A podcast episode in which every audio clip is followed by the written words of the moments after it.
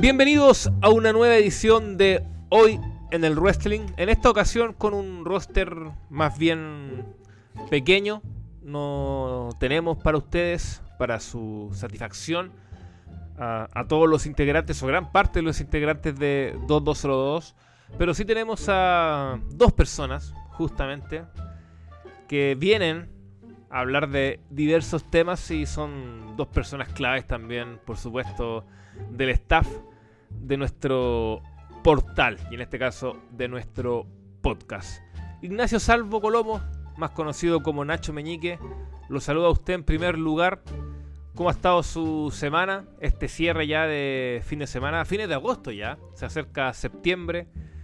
Me imagino que ya preparando el estómago para los terremotos, los anticuchos, la empanada y que cuántas cosas más se va a meter en el cuerpo. Los ¿no? chorizos, claro. los chorizos. Longaniza. Ay, mi, meta era pasar acá. la longaniza, claro. ¿Usted sa- sabe de eso? no? De la comida. La bien- Sí. Pero Nacho, No todo el año con longaniza. No sé, ¿qué, qué puedo decir? Me la he metido en la boca. Más, más no diré.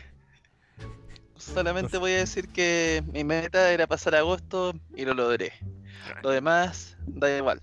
Nacho, este programa lo estamos grabando un 29 de agosto. Quedan dos días todavía para que cierre el octavo mes del año, así que no lo ha pasado. ¿Usted cree, que menos toda- en este ¿Usted podcast. cree que todavía me puede dar un infarto? No sé, yo solo digo que con su poder de yetismo tenga cuidado con lo que dice. Bueno, al menos mi objetivo, más que más que más de que yo sobreviva, es que la página sobreviva de que la página pase agosto. Porque cada día de vida de la página es una victoria. bueno, justamente estaba revisando la- las visitas del mes, así que está, está bien bueno. Así que quedan dos días todavía para, para ver si alguna nota ahí se pone dentro del top 10. Que está. Lo malo es que nuestro encargado de redes es Don Alex Rivers. Y Don Alex Rivers es quieta. Se sabe. Bueno, le mandamos saludos. el señor, el señor aporta, pero es quieta. Sí. Le mandamos Ah, saludos a Alex, que no estuvo presente en esta oportunidad, pero quien sí está desde el sur de Chile, don César Soto, más conocido como Rockstar. ¿Cómo va Rock? ¿Cuáles son sus sensaciones sobre su estado de ánimo con la lucha libre, en particular estas últimas semanas? ¿Cómo va? Hola, eh, ¿todo bien? Saludos a todos. Eh, vuelvo ya desde, hace tiempo que no, no me presentaba en el programa. Hay unas descoordinaciones a, la- a las horas de grabar, Nacho apurando. Así que hubo que grabar, no sé, domingo en la madrugada, me complicaba un poco. Pero ahora he vuelto, justo un poco antes de All Out, el, el evento más esperado del, del año 2021. Así que con todo el ánimo y claro, mi ánimo en la lucha libre en, en la E prácticamente ha sido pura expectación, esperando el debut de Lilla, que todavía no se da. Pero poco más con la E, no, no ha pasado mucho. Yo quería que Cena le gane a Reigns, que no pasó nada, Cena se vuelve a Hollywood. Y no sé, no ha pasado nada más, parece la empresa de Vince. Y siempre viendo All Elite, man. Ahí muy pendiente de la historia de Jericho con MGF también y todo lo que ocurre en la empresa del gran Tony Khan. César, le tengo una pregunta. Si en SummerSlam no hubiera sido Becky, sino que hubiera sido Alia la que hubiese squasheado a Bianca, ¿usted se habría enojado con eso? No, pero sí, yo no me, yo no me enojé con el squash de Becky, man. O sea, lo- porque Bianca no es de las mías, pero, o sea, lo encuentro un despropósito, obviamente. Creo que ganar así no le beneficia a nadie, pues, weón. O sea, a la gente no le gustan ese tipo de squash, solamente a los paletos. Bueno, algunos gringos sí, algunos gringos paletos sí lo disfrutan. Y más encima quieren hacer a Becky Hill. Pero bueno, no. Hay que ver qué pasa ahí también, pues. Y Bianca remarla nomás, pues. Así como fácil le llegó el título, fácil se le va. Ya, vamos a partir de lleno una pregunta, que son dos en rigor. Que la teníamos pendiente la semana pasada, se me olvidó, así que le agradezco a Alex que nos recordó, porque, claro, tenemos a fanáticos, seguidores que nos escuchan, que nos mandan sus interrogantes y tenemos que leerla acá en el programa. Así que démosle. Hola amigos de 2202. Me gusta su cagada de programa y su página de mierda. Bueno, muchas gracias, se agradece ante todo. Quería hacerles dos preguntas muy complejas, ya que veo que les preguntan puras weas. No, aquí ninguna pregunta tonta, Hay que preguntar lo que quieran nomás. Adelante. Así que vamos a partir con Nacho para preguntarle. Nachito, si tú fueras un luchador, ¿cómo sería tu gimmick? ¿Cuál sería tu música de entrada? ¿Y cuál sería tu finisher? Mi gimmick sería de misógino. Mi música de entrada sería alguna canción de alguna canción de Arjona. Y el finisher sería una variación del codazo del pueblo, pero un codazo del pueblo donde el pueblo me odia. Que ese sería el objetivo. Un, un codazo pero con abucheo. O también podría ser el gusanito. El gusanito. No, tú eres muy grande para ser el gusanito, creo. Sería la babosa. Bueno, pero si yo puedo hacerlo, yo también puedo, weón. La babosa. Pero me gustó ese, la babosa. Finisher la babosa. Aparte que tiene mucho que ver contigo también, como la babosa. Entonces, puede ahí pegar. Rocky, en tu caso. No llama. A ver, ¿qué, qué Nacho? Me está tratando de pajero. en pocas palabras. Algo así. Bueno, aunque yo creo que un gimmick de pajero le, le caería mejor a, a Rock. Oh, respeto, weón. A Hit, yo creo, a, Don Alonso. No, yo. Puta, yo no. No sería muy original. Mi gimmick sería. Muy fácilmente el de. El de Ayatollah Rock and Roll, el de Chris Jericho. Eh, sí, tipo. Atitudera. Eh, Ruthless Aggression, ese Jericho. Y la movida, mi favorita, la que siempre ha sido el salto del león. Ese sería un finisher, aunque no es tan creíble como movida para hacer el, pin a un main event, pero me gusta, me gustaría usarla y si no el rock bottom también siempre me ha gustado. Sí, por ahí, por ahí sería, sí. Perfecto. Y bueno, en mi caso, respondiendo, a mí me gustan como los Jimmys exóticos. Por eso me gustaba tanto Tyler Breeze en su momento, el Funaki innombrable que ya desapareció de la lucha libre, no lo vamos a nombrar. Y en ese sentido, yo te entendería como un Jimmy claro, como, en ese enfoque y, y, pensándolo bien, eh, cuando llegó esta pregunta, no sé, como una especie de de un, personaje eh, como Mr. Eh, Amor o Don Amor, algo así, como un tipo que reparte corazones y amor. Y, y después, para virar a Gil, se convierte en Mr. Odio. Una estupidez, pero algo se puede ir generando ahí. Y, y, con el tema de entrada, que, que Rock no me lo respondió, porque lo voy a responder después. Yo saldría con eh, Love is in the Air de John Paul Young. Love is in the Air que era un temazo. Y eso, un gimmick así, como más exótico, más, más coloriento. Y, además que nada que sea como distinto a uno. Yo creo que la gracia también de que si fuera luchador sería eso, como ocupar un gimmick que sea muy distinto a uno. Eh, algo que, que te dé para actuar, para interpretar un personaje muy distinto a ti. ¿Y usted, Rock, qué tema ocuparía?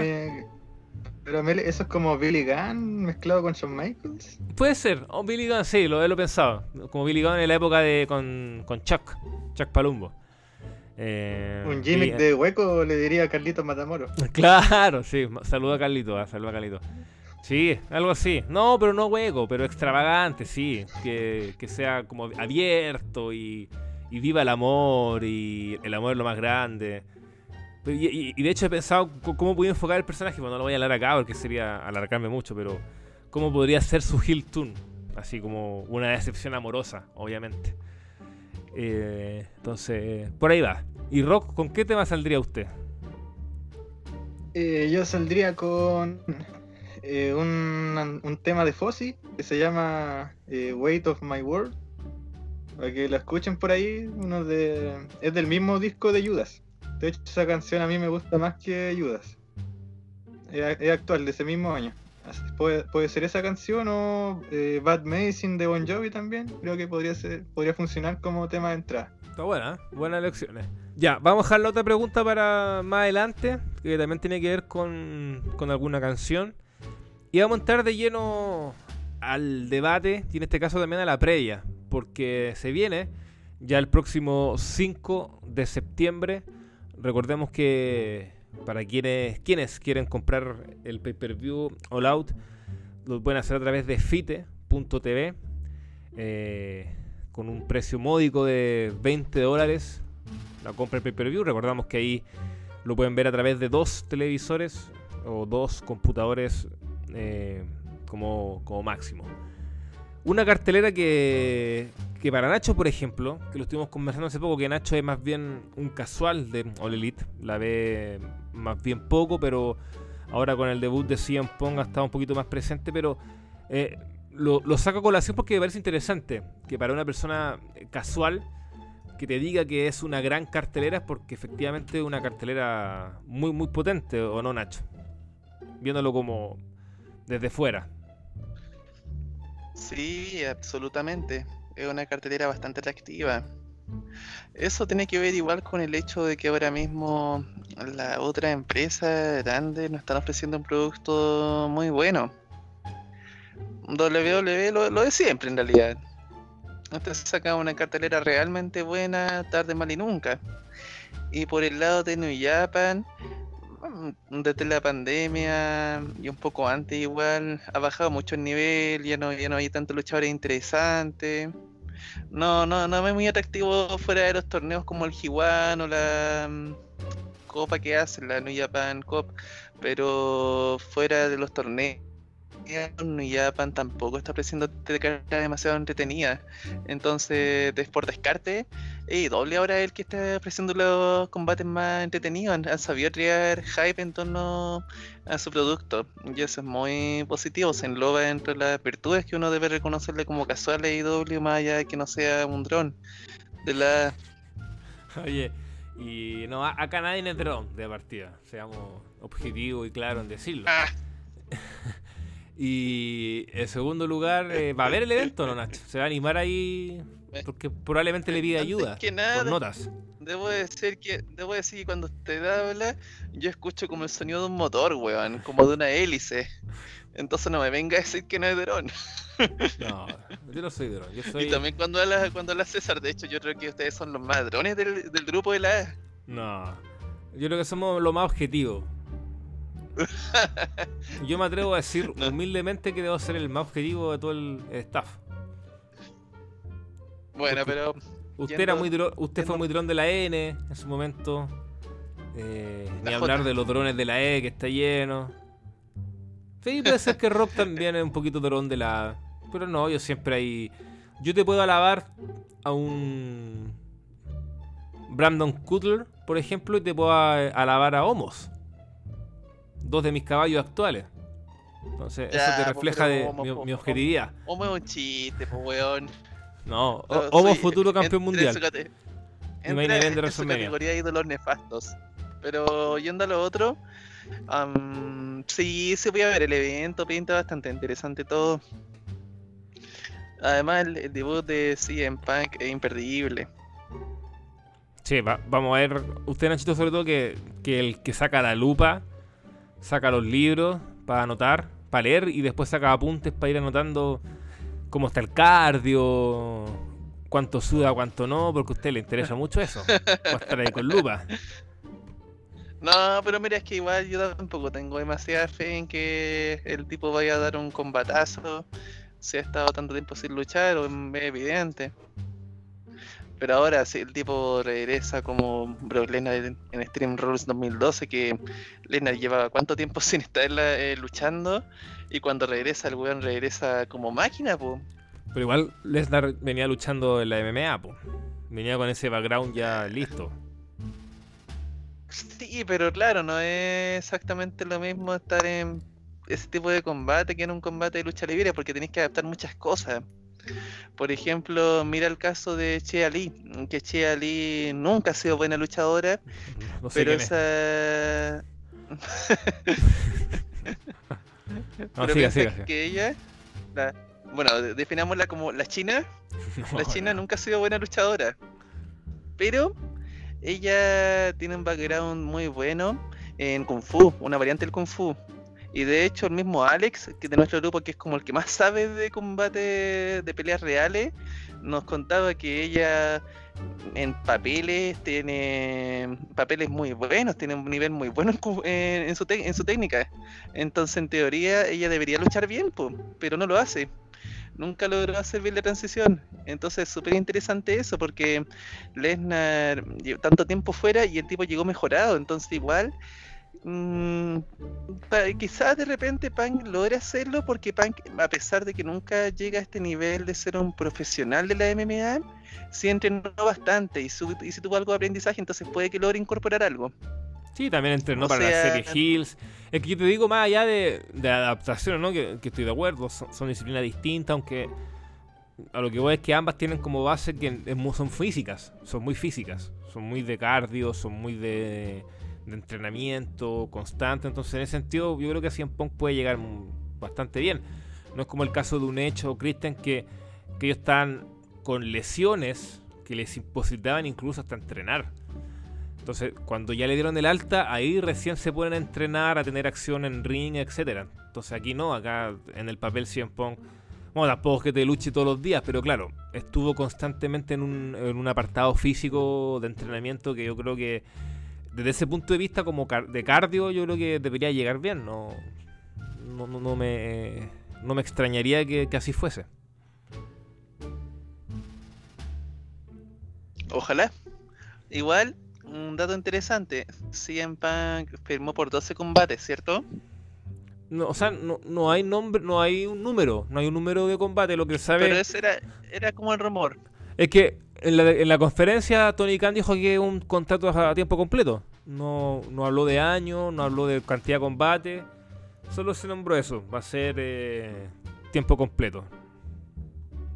¿Qué puede ser? ¿Un año? ¿Dos años? Anda a saber tú. Ojalá que logren a dejarlo amarrado largo tiempo. Igual yo creo que tiene que ver con el hecho de si CM Punk se entusiasma o no se entusiasma. Porque de repente puede que haya firmado por combate durante un año y después de terminado ese año para la casa.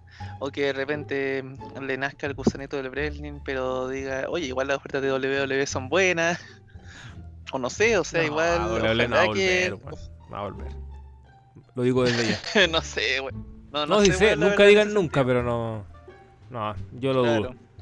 Oye, ya, pero. Al menos para el Hall of Fame va a volver. Sí, no nos alejemos de, de la cartera como tal. Y César, eh, hay algo muy importante que me parece, pues, retom- o sea, siguiendo con el tema de CM Punk, que va a enfrentar a, a Darby Allin, que esta lucha es el reflejo, cuando lo construyes bien y cuando le da la importancia y el significado importante, de que acaba lo mismo quien gana quien, quien pierda. Yo creo que al final los dos ganan. Eh, claramente va a ganar CM Punk porque su eh, regreso al ring su lucha debut en All Elite en Chicago. Tiene todos esos ingredientes, pero aquí Darby Allin no pierde. Al contrario, o sea, yo creo que uno de los grandes manejos de All Elite Wrestling de forma muy inteligente ha sido Darby. Porque claro, debuta Sting, un ícono, ex campeón mundial con todo lo que significa, y lo emparejan con Darby, lo que te ayudaba a posicionar a Darby, a Darby en el público casual, en el público que iba a llegar al producto de All Elite, porque el verlo con una leyenda, evidentemente eso eh, iba a ser mucho más atractivo. Y ahora va a enfrentar a CM Punk con todo lo que conlleva. Boom de CM Punk, millones de reproducciones su regreso, muchas eh, reacciones en medios de comunicación, etcétera. Entonces, acá los ojos no solo van a estar en puesto en CM Punk, que claro, se va a llevar el protagonismo, pero en ese sentido aparece Darby, que es el rival. Y que si da una buena lucha, que yo tengo mucha confianza que así va a ser, aquí da lo mismo quien gana o pierda. O sea, si pierde Darby, al final termina ganando mucho y se establece como ya un futuro eh, estandarte de la compañía Rock. Claramente. no va a faltar el, el paleto o anti All Elite que va a decir que CM Punk enterró a Darby. Y sí, pues va a ganar CM Punk. Es el combate probablemente más obvio de la cartelera. Pero da lo mismo, porque lo que llama la atención es realmente cómo va a ser el combate y si CM Punk va a estar en el nivel que uno podría imaginar. Y volviendo al tema Darby, eh, obviamente él sale ganador de todo esto porque es el combate más importante de su carrera. Eh, también el combate más importante que va a tener en esta empresa porque él en anteriores pay-per-view, si bien es cierto, ganó el título de TNT a Cody y ha hecho pareja con Sting. Creo que esto es mucho más importante, ser el hombre que va a recibir a CM Punk después de tantos años. Y obviamente con la esperanza de que se roben el show. Así que Darby ya de prospecto ya creo que pasa a ser definitivamente una gran estrella y una de las caras de la compañía, del talento joven de All Elite. Y avanza, avanza en su camino a, a ser campeón mundial. Creo que esto bueno. le va a ayudar. Exacto. Sí, y, y hablando de CM Punk, esto yo lo que espero sí es que luche con Trusa, man. Que no se ponga ese chorcito negro de MMA. ¿Y ¿Se acuerdan que cuando Moxley empezó en All Elite o luchando alrededor del mundo, igual lo usaba, pues, weón. Pero cambió así como al toque el pantalón. Sí. No, me gusta ese chor, weón. Así que ojalá Punk, Punk venga con Trusa nomás de luchador, weón. Como Malacab Like, también ocupa short. Sí, ya, pero ahí se le- pero pasa más piola porque piola, a Lester tampoco está ahí tan acostumbrado a verlo con Trusa porque un luchador igual más nuevo, entre comillas más nuevo. Pero Punk que lo viste toda la vida con Trusa, no, sería nefasto verlo con un chorcito. Sí, está interesante eso. Y, claro, no, el, lo de Darby aquí es, es muy ganancia. Es ganancia, probablemente también va a ser el main event. Yo apuesto que creo que va a ser el main event. eh, porque en Chicago y el regreso de CM Punk eh, tras mucho tiempo. Y no, pura ganancia, pura ganancia para Darby. Entonces, en ese sentido, me parece que es muy inteligente que sea el primer rival de CM Punk. Y claro, como dice Rock, acá no hay que decir que lo enterraron, si es que pierde todas esas estupideces, ¿no? Y no, si esto es esto es ganancia para el ojo de los casuales, Darby va a quedar muy bien. Y también es muy interesante porque cuando regresa CM Punk y empieza y, y da su promo, y cuando nombra a Darby hay un muy buen pop de Chicago. Y también hay cánticos de Darby, Darby. Entonces eso también te refleja que, que en la audiencia y en el público fuerte de All Elite, eh, Darby es importante. Entonces la empresa lo sabe. Entonces, ¿qué me indica eso? Que el ambiente de ese combate va a ser muy bueno. Va a ser muy, muy bueno y eso es ganancia totalmente para Darby. Así que no, es hype total con, con esa lucha eh, de All Out el próximo 5 de septiembre. Ya, eh, Voy a, espérame, Sí, sí. voy a aprove- aprovechar esta instancia para emplazar a, a tres personajes de 2 solo 2. A ver, Son Nach- Nacho, Alonso y el tercero puede ser Nostálgico Alex. Para que les des libre la semana y los metas al evento, weón. Para que nosotros podamos ver tranquilo el evento, weón. Lo emplazo en vivo y en directo. Nacho, Porque sí, weón. Quiero ver tranquila esta wea. Nachito, ¿qué, qué, qué nos puede decir? ¿Nos va a ayudar o no? Sí, se los voy a ayudar, tranquilidad ante todo, confíen en mí. No, no me pasará nada el día del evento, de que de repente eh, se me pierda el gato, o que me detengan esperando dos horas en la comida, o que esté una hora y media lavando los platos. No, no voy a tener ningún problema ese día, lo, lo juro. No, mira.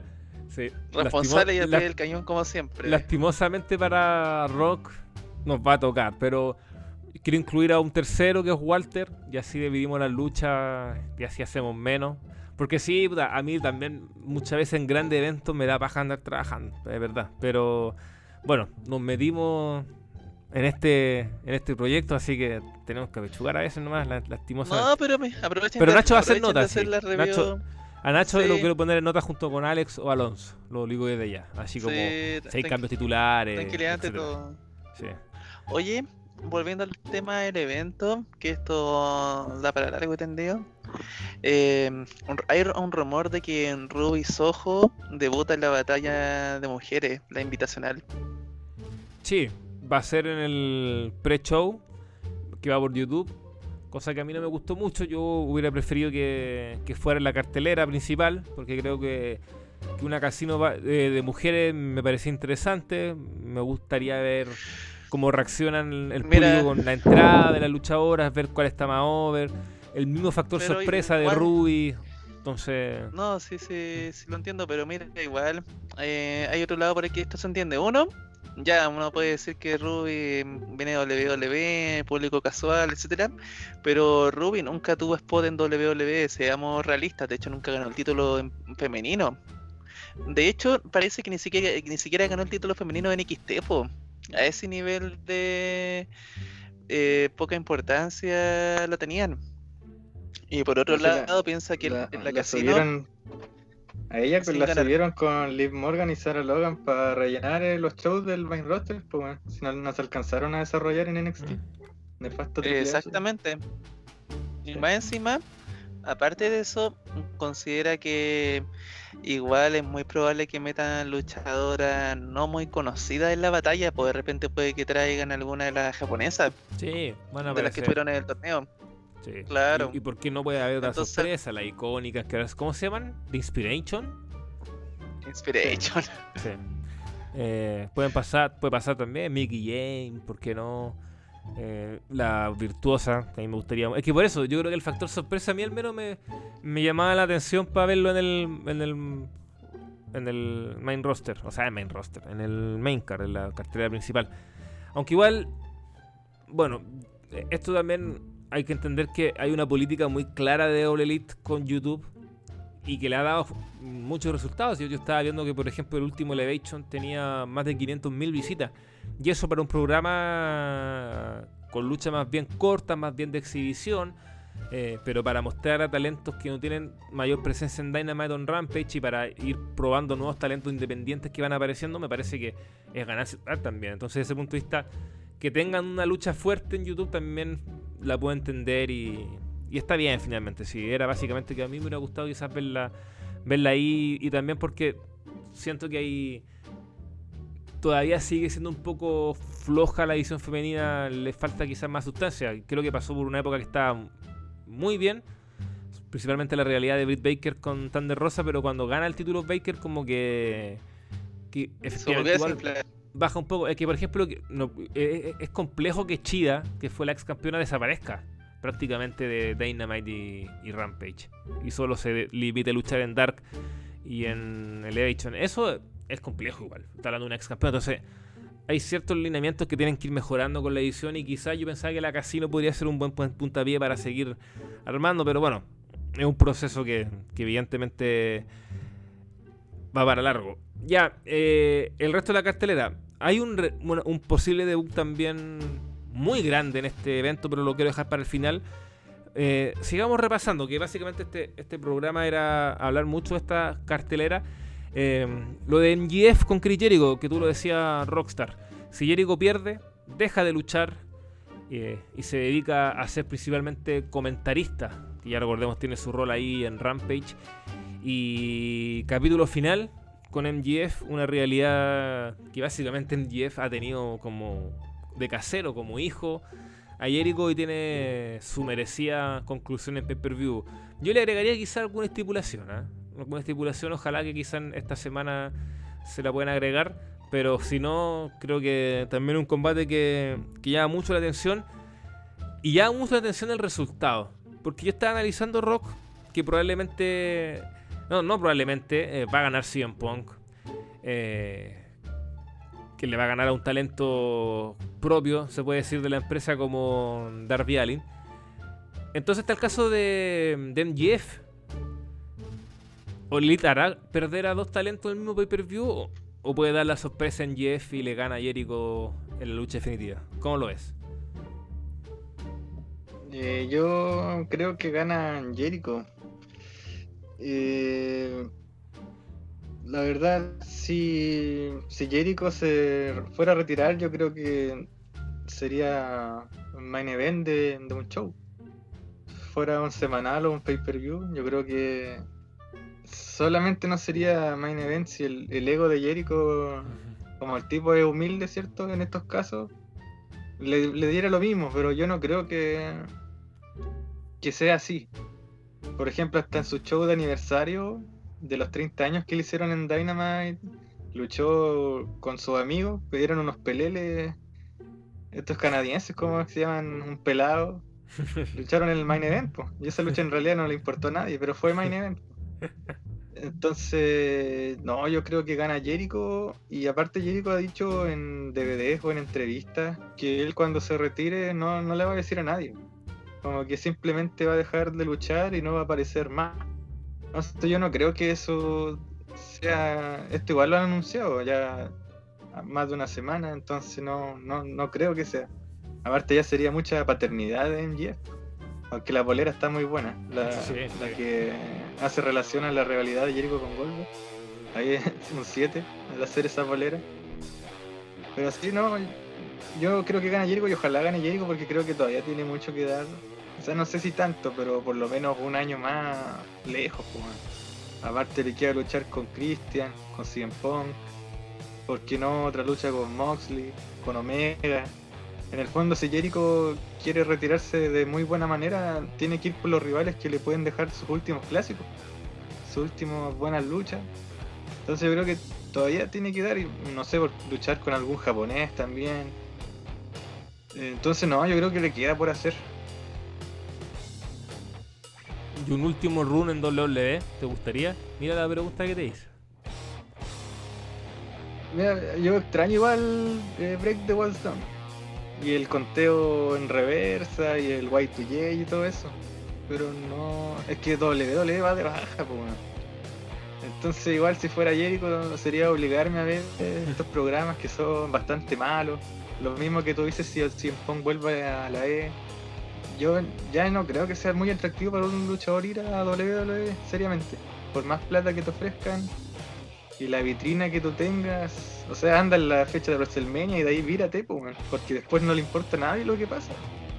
¿Cachai? Entonces no, no, para mí, quitando los drones que me puedan decir, eh, lejos All Elite es más atractivo, aunque sea mucho más pequeña. Que. Entonces Jericho, Sí. si quiere seguir en la palestra, tiene que quedarse nomás en All Elite. Sí, o sea, bueno, yo también creo que gana Jericho. Yo te hacía la pregunta un poco porque, claro, eh, eh, si vemos la cartelera, eh, eh, está muy cargada a, luchadores provenientes de, de otros lados con la discusión imbécil que se genera al respecto, que una vaca ha pasado siempre. Entonces, claro, yo te decía si Elite podría sorprender ahí pensando que Darby va a perder con que gane MGF. Y si no gana, no pasa nada finalmente. Si la historia y NGF ya tampoco pierde mucho. NGF eh, cayendo derrotado, si ya prácticamente le ganó la realidad a Jericho. Esta es una lucha un poco agregada con un valor muy especial que en este caso no volver a luchar. Eh, y sabemos que NGF va a ser campeón mundial, tarde o temprano eh, de la empresa. Eh, pero lo que decía de Jericho es que, claro, está tan atractivo el producto ahora de All Elite que no te, no te vaya a ir. O sea, aunque igual, para mí estas estipulaciones de dejar de luchar siempre son engañosas. Como que tú decís, no, me voy, pero al final igual terminé volviendo de alguna otra forma, entonces tampoco me sorprendería eso.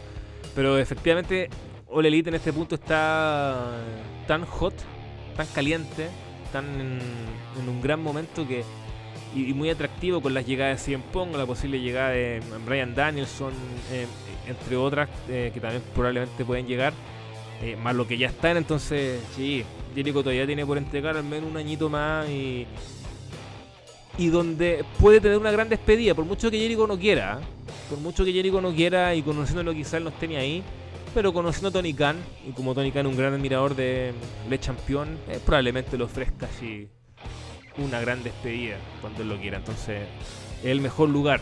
Y WWE, respondiendo a la pregunta que yo mismo te hice, no le va a ofrecer un main event de WrestleMania. No. Esa guay se la ofrece a la roca nomás, actualmente. No se lo va a ofrecer a Jericho. Entonces, ¿para qué te va a ir a un lugar que probablemente te van a hacer luchar contra, no sé, Reginald? Con todo el respeto que merece el hombre, pero. Pues. Eso puede pasar con Jericho. Si ya en 2017 que pudo haber tenido un main event en WrestleMania, o por lo menos luchas por el título principal, no se lo dieron, no va a pasar ahora. Por mucho que probablemente Sí. sí, yo lo veo a WWE queriendo traerlo de vuelta, porque es un gran baluarte, pero no bajo esas condiciones de mega estrella como si lo haría con una roca, por ejemplo. Entonces, Yo- en este momento su lugar es el Elite, por lejos, Nacho, Rock. No, y yo creo que sí va a volver, pero cuando lo metan al Salón de la Fama en varios años más, como él todavía tiene amistad con Vince, y quizás va a ser gerente general en Keife, o va a ayudar, o puede ser productor, pero después, pues, ¿cachai?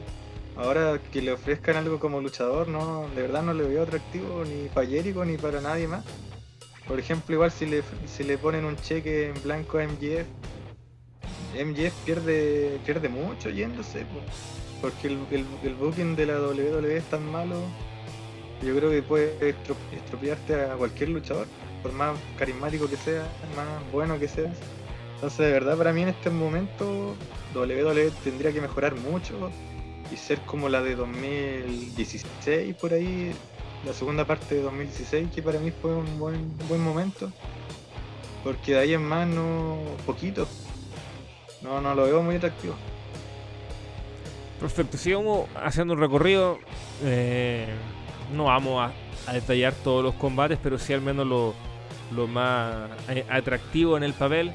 Eh, Kenny Omega, el campeón mundial de mm, All Elite, que le quiero preguntar algo a Rock al respecto de una discusión que he estado leyendo en, Twitter.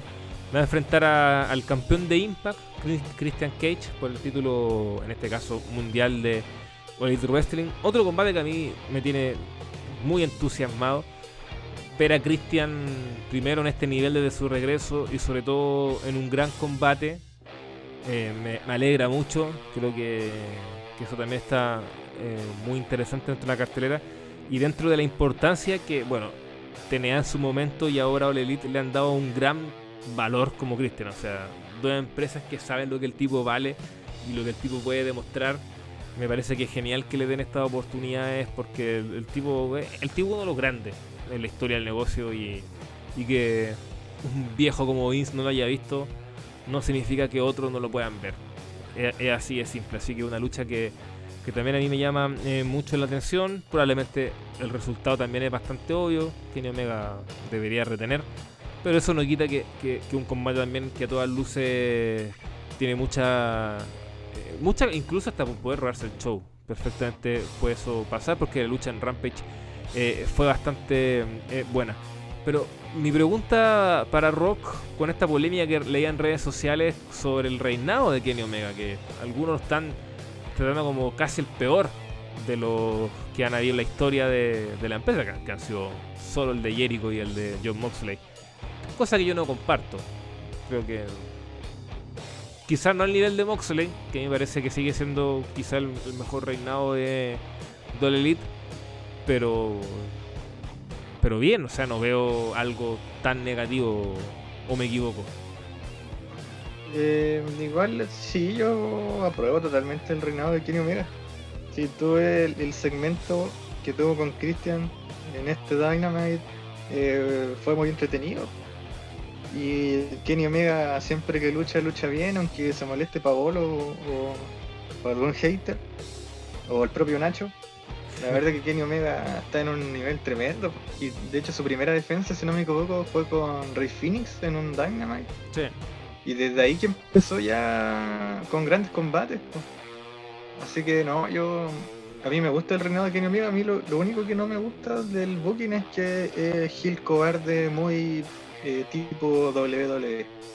Por ejemplo, como co- lo era eh, Jericho como cam- campeón indiscutible, que Mm. neces- necesitaba mucha ayuda. Y por ejemplo, Kenny Omega para mí debería tener el, el buqueo de, de John Moxley. Que John Moxley fue buqueado como mejor luchador del mundo prácticamente, con una credibilidad tremenda. Y Kenny Omega siendo el, el tremendo luchador que es, debería tener ese booking también. pues. Pero ese booking lo sigue teniendo Moxley y Omega, claro, es un, un tipo más, más personaje en ese sentido que necesita de, Más bufón. de Elite. Claro, más bufón. Entonces igual le puede afectar un poco, pero pero fuera de eso, yo creo que en segmento se ha defendido bastante bien, a pesar de no ser un, un, super top en el micrófono, creo que ha estado bien y en los combates, como digo, bien. pues. de hecho con, con Christian muy buena lucha, seguramente van a volver a tener otra gran lucha y todavía falta que termine su rivalidad con Hangman Page, que igual debería ser una gran defensa del título. Así que, de hecho, luchó con Jungle Boy también por el título, muy buena lucha. Entonces, no, en combate yo creo que ha estado bastante bien. La, lucha con, con Moxley, la lucha de, explosión, con el meme, que claro, todos nos se acuerdan del meme fallido de la explosión, pero el combate es muy bueno. Sí. Muy bueno. Sí, a mí me gustó mucho. Y desde ese punto de vista, a, mí no me parece que sea un reinado tan, tan malo como Bueno, es que Omega genera mucha dualidad de opiniones, ¿eh? e incluso con uno mismo. O sea, en, su run en New Japan, eh, yo también estaba en el barco de los que a veces lo encontraban que, lo inflaban bastante. Y, creo que igual lo insisto, o sea, creo que igual en Neltzer y compañía como que lo inflan mucho como prácticamente el mejor luchador del mundo, cosa que a mí no me parece pero tampoco voy a negar sus virtudes que son evidentes. O sea, el tipo efectivamente eh, te entrega combates sobre la media y, más allá de eso son combates que no pasan desapercibidos y eso lo, encuentro que igual es, interesante. Que a veces es mejor tener combates que, que, den para un debate más que combates que queden así en la nada, que pasen sin pena ni gloria. Entonces, y efectivamente desde ese punto de vista creo que está bien. Y yo sí comparto con Rock, creo que eh, principalmente desde que los John Box dieron el Hill Tune y se unieron ya a The Elite como tal, junto con los Good Brothers, eh, creo que, que, hay como que han abusado un poco de, esta cobardía del campeón Hill que, que, es más viejo que el hilo negro, o sea, como que todos los promotores prácticamente eh, que el Hill tiene que ser más cobarde, así que en ese sentido no sería malo que Omega le gane limpiamente a Christian este este, este, domingo. Creo que podría ser también una buena forma quizás de, darle ese valor y así le da mucho más importancia a quien le vaya a quitar el título, que probablemente sea, sea Hangman Page. Así que en ese punto de vista está, está bien. Pero también creo que han ido agarrando ciertos eh, ciertas características que son claves también para televisión. Que, Omega era una figura siempre ligada al, al in-ring, por las estrellas que le daba Metzer, por sus combates en New Japan pero faltaba lo otro, faltaba verlo como un personaje televisivo. Y en ese sentido yo creo que también ha sido muy entretenido. Eh, eh, sin ser un gran fanático de Elite, pero eh, igual me río con los segmentos. Me río con Nakazawa, que encuentro que, es muy divertido. lo de Brandon Kudel también le entrega un significado importante a Elite. El propio Don Callis, que creo que también le da un valor agregado. Entonces, han sabido formar un buen concepto televisivo. Entonces, en ese sentido, creo que también eh, gana mucho Omega. Eh, así que nada, pues no sé si Nacho tiene algo que decir también al respecto, pensando que Nacho igual conoce mucho a Omega de su tiempo en Japón. Entonces también puede tener como una opinión al respecto de cómo ha sido esta evolución del canadiense. Eh, bueno, para empezar, yo diría que mm, se usa mucho la expresión del campeón Gil Cobarde, pero más que Gil Cobarde, yo usaría la expresión de Gil Devil porque siempre me ha parecido tan extraño esta, este tema del wrestling, que es que cuando el luchador se vuelve malo, se vuelve más débil. De repente Omega es el luchador más impotente, imponente del mundo, pero se vuelve heel y hasta Moose le puede ganar. Hasta el weón más me le puede ganar eh, si el combate fuera justo. Y claro, eso se está viendo mucho en este reinado, que en el fondo no se justifica que Omega haya tenido tantos títulos que al mismo tiempo todos pueden pasarle por encima, básicamente. Pues. Sobre lo otro, em, claro, también he experimentado mucho esa dualidad y yo te diría que, mm, claro, yo no hay, combates de Omega que francamente me parecen horripilantes porque el tipo se ha prestado a la onda del Bonfest o el Spotfest, ya ha caído en malas tendencias. Pero cuando el tipo quiere contar una historia en el ring, lo puede hacer muy bien también. Omega tiene combates tremendos, pero incluso para el nivel de New Japan. Tiene combates muy muy buenos. Y ahí el tipo ya supera muchos luchadores en general, especialmente los que son estadounidenses, que siempre han estado como en este ámbito más de entretenimiento. Entonces sí, nada que decir de Omega en ese sentido y sé que es un gran talento para IW, no, no lo puedo desconocer. Sobre lo otro que estabas mencionando, eh, ¿Cuál era, tu, ¿Cuál era tu última pregunta? Que algo dijiste. Ah, ¿qué, qué opinaba de Omega? No, o sea, Pero- básicamente, que ya, ya lo resumiste. Creo que lo, lo dijiste bien. Claro, De esta No, no, dualidad y... pero sabes que tenía, ah, te- tenía otro tema en la mente, ya, ya me acordé. Pasa que estaba pensando en esa idea, pero luego te extendiste en en tu argumento y no, no, no lo vi en su momento. Me da la impresión ahora mismo de que AEW de momento lo ha hecho bien. O sea, AEW todavía no tiene algo, algo que realmente puedan criticar los fans, pero los fans siempre van a buscar algo para criticar. Y por eso mm, que no haya sido un reinado quizás tan tan memorable, al tiro lo utilizan de excusa para tirarle basura a Omega, pero el tema es que eventualmente AEW como cualquier otra empresa va a tener momentos bajos. Y es interesante eso porque yo creo que todo eso que ahora se critica después va a quedar como la edad dorada de AEW, cuando AEW finalmente tenga un punto en donde ya el buqueo esté malo, porque eso pasa siempre al final. Sí, es que... Siempre pasa que una empresa baja eventualmente. Y ahora mi- Lo- yo, yo encuentro que el tema es que AEW no ha bajado todavía. Entonces, como no ha bajado todavía, buscan estas weonas o estupideces para buscar algún punto de crítica cuando no lo hay. Si lo que más le podéis criticar a AEW que el manejo de la edición femenina y sería. Sería, sí. Yo creo que eso es como lo más criticable. Y, y- y no, y, aparte uno no puede pretender que de, no sé, de año calendario, 365 días, bueno, mis matemáticas no son muy buenas, pero ¿cuántos programas son de esos de Dynamite y de Rampage? Muchos. No puedes pretender que todos esos programas sean buenos. O sea, de más va a tener algún programa que es más flojo que el otro. Por una cosa lógica. ¿sí? Estás haciendo televisión, estás haciendo eh, un espectáculo y, no siempre va a resultar bueno, pero la clave es que eso no se que esa que, esa esos programas malos no se mantengan, sino que sea una, una regularidad dentro que la va a tener algunos programas flojos y unos muy sobresalientes, entonces desde ese punto de vista me parece bien.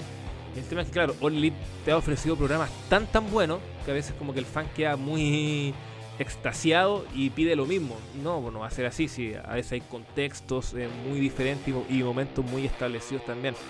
Entonces, eh, es importante eso. Oye, eh, sobre Christian Cage, me gustó mucho en Rock esta promo que da con CM Punk y Kazarian luego del último Rampage. Pero me gusta por la cantidad de likes que tuvo el video en Twitter y pasó sobre el millón la última vez que lo vi en YouTube. Me alegra bastante. O sea, yo como un fanático Pips, me, gusta, me, gusta este reconocimiento que le dan a Christian, que Christian es un grande entre grandes y que en WWE lastimosamente le dieron dos reinados como campeón mundial nefasto, efímero, donde él no brilló en esa realidad con Orton, por mucho que los combates sí son buenos, pero pero claro, donde realmente se lee como estrella y se le da esa importancia y ese carácter eh, ha sido en TNA y ahora, bueno, en Impact también, porque el campeón y en All Elite. A mí, a, a mí que eso me alegra mucho, o sea, ver a Christian Cage eh, luchando por el campeonato mundial de Elite. Eh, yo creo que el main event va a ser CM Punk, pero quién sabe, probablemente sea el campeonato mundial. Eh, pero y si no, va a ser la penúltima lucha, la antepenúltima, y eso ya también es, es importante. Entonces, a, a mí, como fanático Christian, y imagino que a ti también, porque también lo eres, eh, es un valor agregado esta cartelera. Sí, de hecho la verdad a mí me sorprendió. Eh, siempre puse en duda que Christian iba a luchar con Omega en pay-per-view.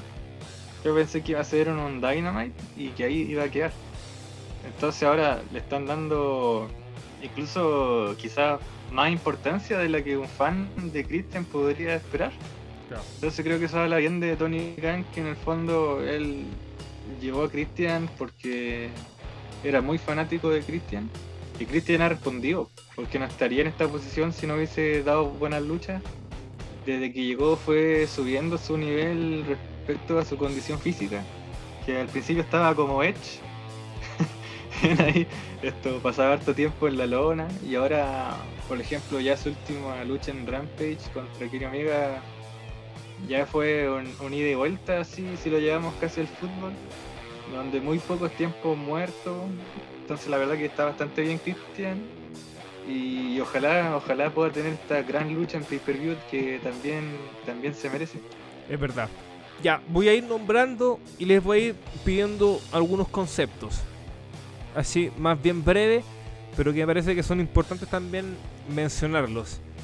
Nachito, John Moxley va a estar luchando con una leyenda del Puroresu, Satoshi Kojima, Muchos esperaban a Tanahashi, pero finalmente no, no se pudo, lo que generó ciertas decepciones. Pero por otro lado, muchos decían, ojo, va Kojima, que es un muy buen luchador, una leyenda, un tipo que puede dar algo interesante con Moxley y que también le da un valor interesante a esta cartelera.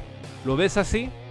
¿Es efectivamente Kojima Sí, un buen rival? es que, es que mira, para empezar, tenemos que entender que no es tampoco uno de los combates más importantes, entonces igual puede tener un combate más mi- minoritario, y en ese caso calza bien. Mira, Kojima es de estos luchadores de New Japan que a pesar de que está viejo, se mantienen extremadamente bien, es un grupo, de luchadores que ya están viejos y probablemente no les queda mucho para el retiro, pero todavía están dando muy buenos combates, que vendrían siendo Kojima, Suzuki y Nagata. Y bueno, Moxley ya ha peleado con, con Nagata y con Suzuki, así que Kojima es el que le viene faltando. Y ya pronto se viene también el combate con Tanahashi, entonces sí, está bien el combate. Yo, yo de hecho creo que va a ser una sorpresa agradable para quienes no conozcan muy bien a Kojima, porque Kojima realmente tiene un muy buen estilo de combate. Es un tipo que mm, lucha mucho con el tema de los lariats. De hecho, el lariato es como eh, su finisher, que el que hace con el brazo derecho y también pega con el brazo izquierdo y pega en la nuca. El weón tiene muy bueno, ti- tiene muy buen estilo y sabe coordinar bien combates. De hecho, tiene hasta algunos combates clásicos de la década pasada en Japón, así que sí, está bien el combate, me, me. Perfecto, don Ignacio. O sea, sí, don Ignacio, sí, pues sí. Es que me, confu- me confundo con César Ignacio. Por eso, verdad que ambos se llaman Ignacio. Don Rock. Pac versus Andrade el ídolo. Se viene otro momento importante. Eh, la segunda lucha de Andrade, ya recordemos que debutó con Matt Saidal. Pero ahora va a luchar en pay-per-view contra Back, un combate que también a todas luces eh, tiene pinta de ser bastante bueno, porque hablamos de dos luchadores que sus principales virtudes están ahí, están en el ring. Eh, pero mi pregunta va con la figura de Andrade, eh, porque también son varios los que pierden, lo digo yo, cierta paciencia eh, con el manejo de Andrade en All Elite, pero yo sé la idea de que si les da la posibilidad de luchar en un pay-per-view y ante Pac es porque todavía, no todavía, sino que efectivamente ese fue el plan y que eh, en la cabeza Tony Khan sí ve al mexicano como un potencial eh, importante estrella, sobre todo pensando en el público latino. ¿Cómo has visto este run de, de Andrade en All Elite? ¿Hay que tener paciencia o tú también estás de acuerdo que, el tipo todavía siga el debe? Y bueno, ¿qué esperar de esta lucha con Pac? No, yo creo que hay que tener paciencia. Que al final no, no hay cama para tanta gente en, en la zona del main event. Y muchos pensaban que Andrade venía directamente a retar a Kenny Omega y terminaron luchando en México por el otro título de AAA creo que fue, no Mega sé. campeonato, claro. Sí, mega campeonato. Entonces, claro, eso fue. po. Ahora Andrade tiene es uno más. Si viene un luchador que tiene un nombre en el mundo del wrestling, eh, igual tiene que remarla. No es un buen nombre, pero no es CM Punk, no es Daniel Bryan. Entonces, claro, eh, yo creo que él está siguiendo el camino que le corresponde. Que es un poco el que hizo Christian también, que Christian no, a pesar de que tuvo un careo con Kenny Omega en el primer programa, igual le empezó desde abajo. Y, y claro, Andrade tiene que hacer lo mismo, tiene que responder. Ahora tiene la posibilidad de tener una gran lucha con Pac, que yo creo que va a ganar Andrade. Y de ahí ver qué pasa con él. Si va por el título de TNT, por ejemplo, o ya puede retar a un Kenny Omega que quedaría libre después de vencer a. Pero yo no creo que hayan perdido la paciencia con Andrade. O sea, de hecho Andrade ha participado poco porque así ha estado planificado nada más. Exacto, porque también Entonces, tenía compromisos, tranquilidad con, ante todo. tenía, tenía compromisos con, con la lucha con Del Río, tenía compromisos con, Sí. con eh, AAA. Está el factor del idioma, que claro, sigue siendo algo complejo pa- para Andrade, pero a mí al menos me gustaba ese enfoque como de Span English que le estaban dando. eh, pero como que siento que lo tiraron un poquito por la borda al llegar Chavo. Que no me parece malo, o sea, creo que Chavo Guerrero puede ser un, un buen manager y me parece que incluso hasta puede ser mucho más funcional de lo que era Vicky. Entonces, desde ese punto de vista, sí, hay que tener paciencia. Yo creo que las grandes virtudes de Andrade son, son en el ring. Y para una empresa que también se quiere enfocar mucho en eso, eh, más allá del entretenimiento, que es importante, obviamente, por algo hay dos programas en televisión, pero ya esa parte igual está bien cubierta. O sea, ya tiene Moxley, tiene al propio Jericho, a CM Punk, eh, si es que llega Brian, que también es muy bueno en el micro, y así. O sea, tiene ese aspecto tiene cubierto, entonces también puede ir cubriendo lo otro eh, con grandes combates. Entonces, en ese sentido, hay que tener paciencia con, con Andrade, creo yo. yo. A mí me sigue pareciendo un muy buen talento. Eh, injustamente jateado en redes. No, lo entiendo mucho a veces, pero bueno, es parte de. Tampoco vamos a hacer eh, tanto problema si finalmente la red es para eso, para la wea. Ya, eh, otro concepto, Nacho, después al final, si se quedó algo en el tintero de, lo que no, no, dijeron respecto a estos puntos, lo pueden decir. Eh, está el combate mundial en parejas, en una lucha en jaula, que ahí yo me imagino que va a ser una locura probablemente unos spots brutales que entre los eh, los actuales campeones contra los eh, Lucha Bros. Eh, antes de ir con, con Nacho, eh, decir que yo esperaba, soy sincero, que ganara los Jurassic Express, que me parece que es el táctil más over actualmente en, en la empresa. Y creo que necesita una coronación. Por mucho que John Boy parece que va a ser. No, no parece. Creo que efectivamente es como el, gran eh, proyecto dentro de, este trío o de este tag, contando a Luchasaurus. Pero como parejas igual funcionan. Igual están over y Luchasaurus igual genera reacción en el público. Entonces creo que este evento eh, pintaba eso. Pintaba para tener una gran coronación pensando que Miro probablemente va a retener el campeonato, Britt Baker probablemente va a retener el campeonato y Kenny Omega va a retener el campeonato. Entonces en ese sentido me parecía que era una muy buena posibilidad de ver a los Jurassic, un tag favorito del público ganando. Que ojo que Lucha Bros también tienen su público, también tienen su, su respaldo, su apoyo. Pero creo que en este caso eh, es menor al de los Jurassic y creo que era un buen momento para coronarlos también. Pero en fin, puede que finalmente la movida sea de que los Lucha Bros están ahí para perder y que retengan los Jumbox. Pero con Nacho una vez discutimos al respecto de esto, que él también tiene una visión eh, al respecto y, decía que, los Lucha Bros también merecen esta, esta chance porque son un táctil muy bueno, cosa que, comparto. Entonces, desde ese punto de vista, tampoco es mayor eh, la molestia. ¿Cómo lo ves, Nacho? También ahí desde este, tu visión más, más imparcial lo que planteaba es que los Lucha Bros eh, dentro de Estados Unidos la vienen remando hace tiempo. Porque piensa que en el fondo el boom de ellos comienza con Lucha Underground, que eso fue hace años y años y años, y de ahí en adelante han estado realizando en Estados Unidos, en la Indie, con Pentagón especialmente, muy over, entonces ahora, claro, puede que hayan perdido un poco de momentum, pero un reinado podría seguir para aprenderlo al fin y al cabo. Entonces sí, yo veo, o sea, una, victoria podría ser posible, más si consideramos que ustedes mismos han dicho en algunas veces que los Young Bucks ya han tenido un reinado muy largo y que urge que lo perdan de una vez para poder refrescar la división. Entonces sí, podría ser ese reinado que los revitalice al fin y al cabo y mm, que les dé como este último respiro antes de que los Jurassic Express tengan como también esa gran colaboración. Por otro lado, el tema de la lucha sea en jaula, a mí general, a mí en realidad no sé si me da tanto hype. O sea, pues depende en realidad cómo la buqueen, porque no sé si ustedes recuerdan, pero hay un combate en jaula eh, de los Hardy Boys contra H. Tristan que es muy bueno, tan Forgiven 2000. Sí. Claro, es muy, bueno ese combate porque está muy bien buqueado. O sea, lo saben utilizar muy bien el tema de la estipulación, de cómo van saliendo la jaula y todo eso. Pero en general es complicado hacer bien un combate de pareja en jaula por el medio de que son cuatro luchadores en un espacio pequeño y contar una historia se vuelve difícil. Es complicado más encima bailar los, los, los moves, es es complicado, no, pueden salir para afuera tampoco, se limita el movimiento con las cuerdas, entonces todo depende de cómo lo, de cómo lo buqueen. O sea, les puede salir muy bueno, les puede salir horrible igual. En caso de que no lo, de que no hagan un buqueo muy bueno. Es verdad, sí. Rock, así breve. Igual nos estamos alargando mucho y todavía nos queda algo de NXT. Pero bueno, eh, Britt Baker contra Creed Statlander, una lucha que que parece más de transición, pero puede ser una buena oportunidad también para ver a Chris en, en, una grande liga de un pay-per-view y enfrentando el título, ¿e- ¿es la retadora indicada para la primera defensa de la doctora en un pay-per-view?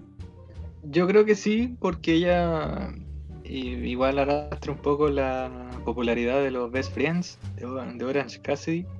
que quizás estén en su esquinero, de hecho, en esta lucha. Y creo que Chris tiene la oportunidad de redimirse porque, si tú te acuerdas, ella luchó con Nyla Rose por el título femenino en un pay-per-view. Exacto. Y ella estaba enferma, ¿sabes? Tenía fiebre, creo, entonces luchó a- hacia las malas. Aparte que está eh, verde todavía. Muy verde. Y con ella pasó algo bien interesante que a veces cuando el luchador vuelve de una lesión, vuelve mejor. Como Stone Cold. Eh, ahora creo que hay, hay más ejemplos que como que se cambian un poco los movimientos en, vi- en virtud de contar historias sobre el ring. Creo que Stone Cold es el ejemplo más claro.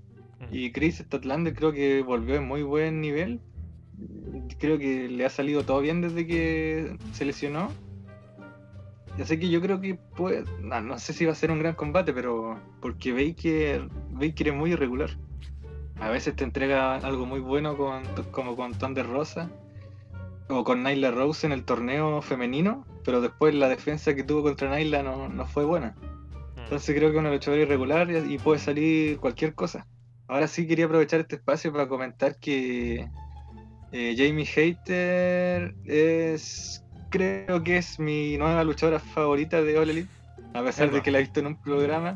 ¿Por el físico Sí, o por.? porque a mí no, no porque la verdad ah, es, muy- es hermosa, es hermosa, pero a mí me encantó cómo le vendió todo a Red Velvet, Red Velvet, que Red Velvet es una luchadora eh, que se está formando recién, po, es joven, es chiquitita y está verde claramente y ella le, le vendió muy bien la ofensiva y manejó todo el combate, mostró su experiencia. Entonces ahí me ganó ya al toque, porque a mí aparte me gustaba de esta empresa Thunder Rosa y Serena Deep como luchadora y como entretenedora Britt Baker.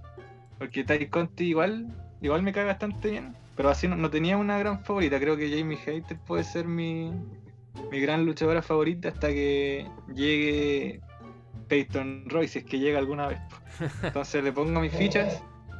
La verdad, ojalá eh, le vaya bien en el sentido de que logre ser popular en- con el fanático más casual, porque ella tiene ya su populari- popularidad hecha por donde luchó en las empresas femeninas, en Japón, todo eso. Así que no, y está de está de enforcer de Baker, po. entonces ahí puede darse un turn en algún Exacto. O sea, yo creo que, que, que la emparejen con Baker es muy bueno para ella. O sea, ahí se puede dar un, Sí, un turn, como tú dices, y porque más allá de que yo comparto de que efectivamente Britt Baker no es la mejor luchadora probablemente del roster, pero sí es la más popular. O sea, eh, Nacho hizo una nota en nuestro sitio sobre que debido a la popularidad de Britt, eh, está recibiendo mucho más clientes como dentista. Bueno, la nota le fue bastante bien en likes, en interacciones. Y, más allá de eso, también el- se ve en los estadios, los recintos. CM Punk llega y lo primero que dice en su promo es poner over más a Britt Baker, comparando el recibimiento en Chicago con el recibimiento de Britt en, Pittsburgh, que prácticamente fue como una heroína. Después tuvo un partido de béisbol y así. Y, yo veo que su- sus seguidores van subiendo como la espuma en redes sociales, entonces la empresa está encontrando su rostro femenino.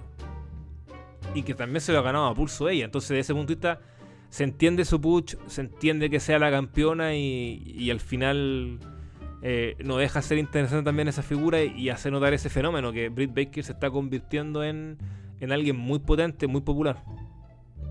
Pero lo de Baker igual viene eh, de, de hace tiempo. O sea, ella fue como el, el Rocky de, que tuvo WWE en el sentido que quisieron puchar a alguien, no resultó. Lo viraron a Hill y le, en el fondo el, mismo luchador empezó a sacar cosas de, él mismo, por así decirlo, y terminó resultando. Porque Baker eh, era la luchadora franquicia de la empresa. Siempre le dieron momento en televisión, pero no, no, no cojaba hasta que ella se lesiona y ya empieza con el gimmick de dentista. Y empieza a hacer segmentos empieza a mostrar el micro y, ahí e- ella ya lleva como un año entero ya siendo muy, muy buena, entretenedora. Y claro, su, su- popularidad ahora está en su pic, pero ella viene ya, desde varios meses ya bien, trabajando súper bien y, creo que es la cara de, de la empresa desde ya un tiempo. Ya, eh, Paul White, el ex Big Show, va a tener su debut in ring en All Elite Wrestling y nada menos que en este pay-per-view contra Quitty Marshall. ¿Es necesario, Rock? Ahí usted como dron, póngase la camiseta o sáquesela. ¿Es necesario que Paul White tenga una lucha en este evento? ¿Se podría haber dado un Dynamite? ¿Qué le parece? Yo banco harto a Paul White ¿ah? y a Big Show. Siempre he encontrado que es un luchador bastante infravalorado en general. Y, y para mí, eh, junto con Kane, probablemente de los peores buqueados en la historia de WWE, a ese nivel. Eh, entonces, pero igual me genera sentimientos encontrados. Creo que esta lucha quizás se podría haber dado antes en un Dynamite sin ningún problema. ¿Cómo lo ves tú? Sí, es necesario. Es necesario que esté Paul White en la cartelera. Yo el combate que sí quería ver, el- y hasta en WrestleMania lo quería ver, es el Shaquille O'Neal con. Exacto. O sea, claro, si viene, si viene Shaquille O'Neal, eh, efectivamente ponlo en All Out contra Paul White, bueno.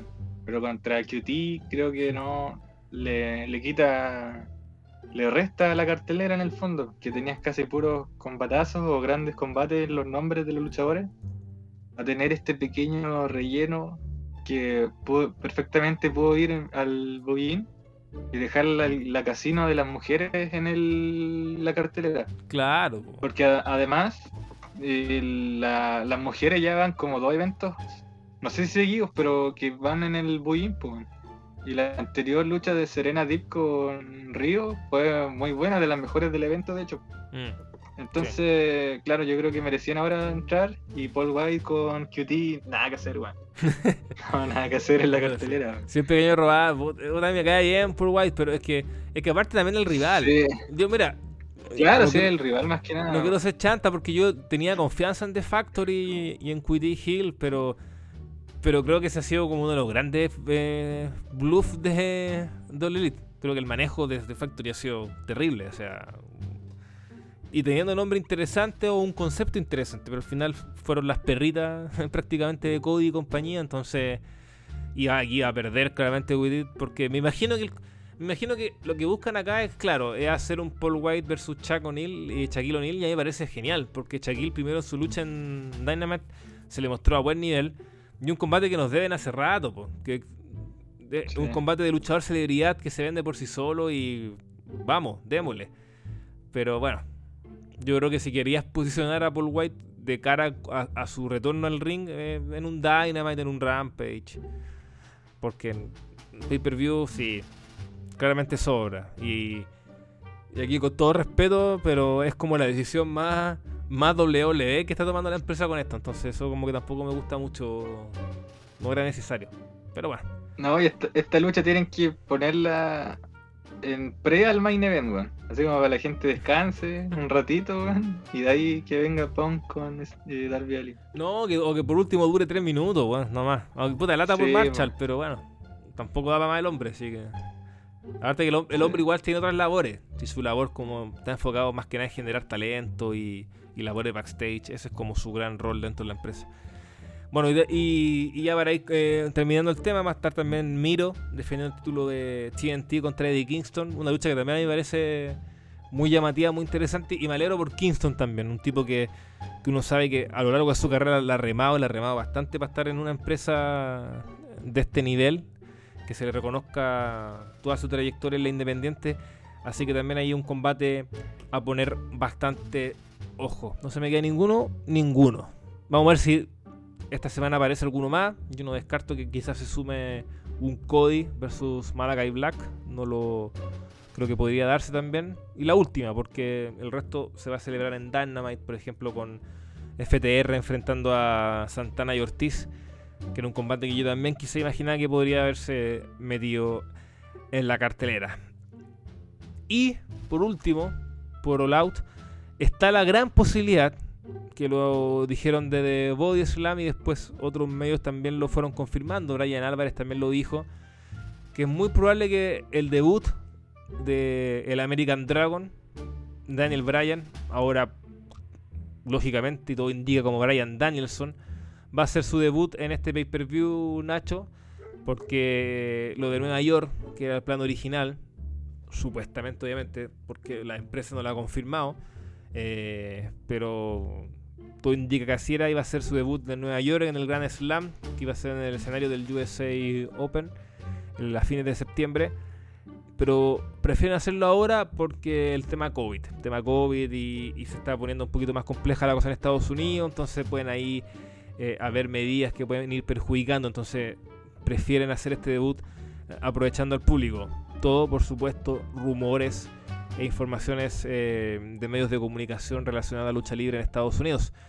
Pero si debuta Brian en All Out, ¿qué te parece, Nacho? Primero, que sea tan cerca del debut de CM Punk. ¿Y cuál es tu escenario? ¿Cómo debería ser su debut en, en la empresa? ¿Cómo lo ves tú con tu siempre aguda mirada? O sea, tú dices si me voy o no me voy. no sea tan ordinario, por favor. Yo creo que a usted me le queda masturbado. Sí. Perdonando la expresión. Pero. No, mira, no, no, no me parecería mal, la verdad. Si ya. Claro, igual podría opacarse un poco con el de Pan, que es verdad eso. Lo preferible hubiese sido esperar un poco más, pero se entiende por qué la empresa lo haría así. Y de todos modos, igual tiene su punto a favor, que el hecho de que tenía a Brian antes, y con eso más todavía le pegaría a la audiencia, porque yo fijo que Brian que, que si bien Brian no tiene la misma obra de estrella que Punk, Brian igual es un tipo que arrastra a los, casuales, conocido por, por algunos casuales aunque sea, pues. Entonces de que los ratings podrían subir más todavía, deberían hacerlo. Al menos en teoría. Entonces sí, podría ser extremadamente favorable para la compañía si lo saben manejar bien.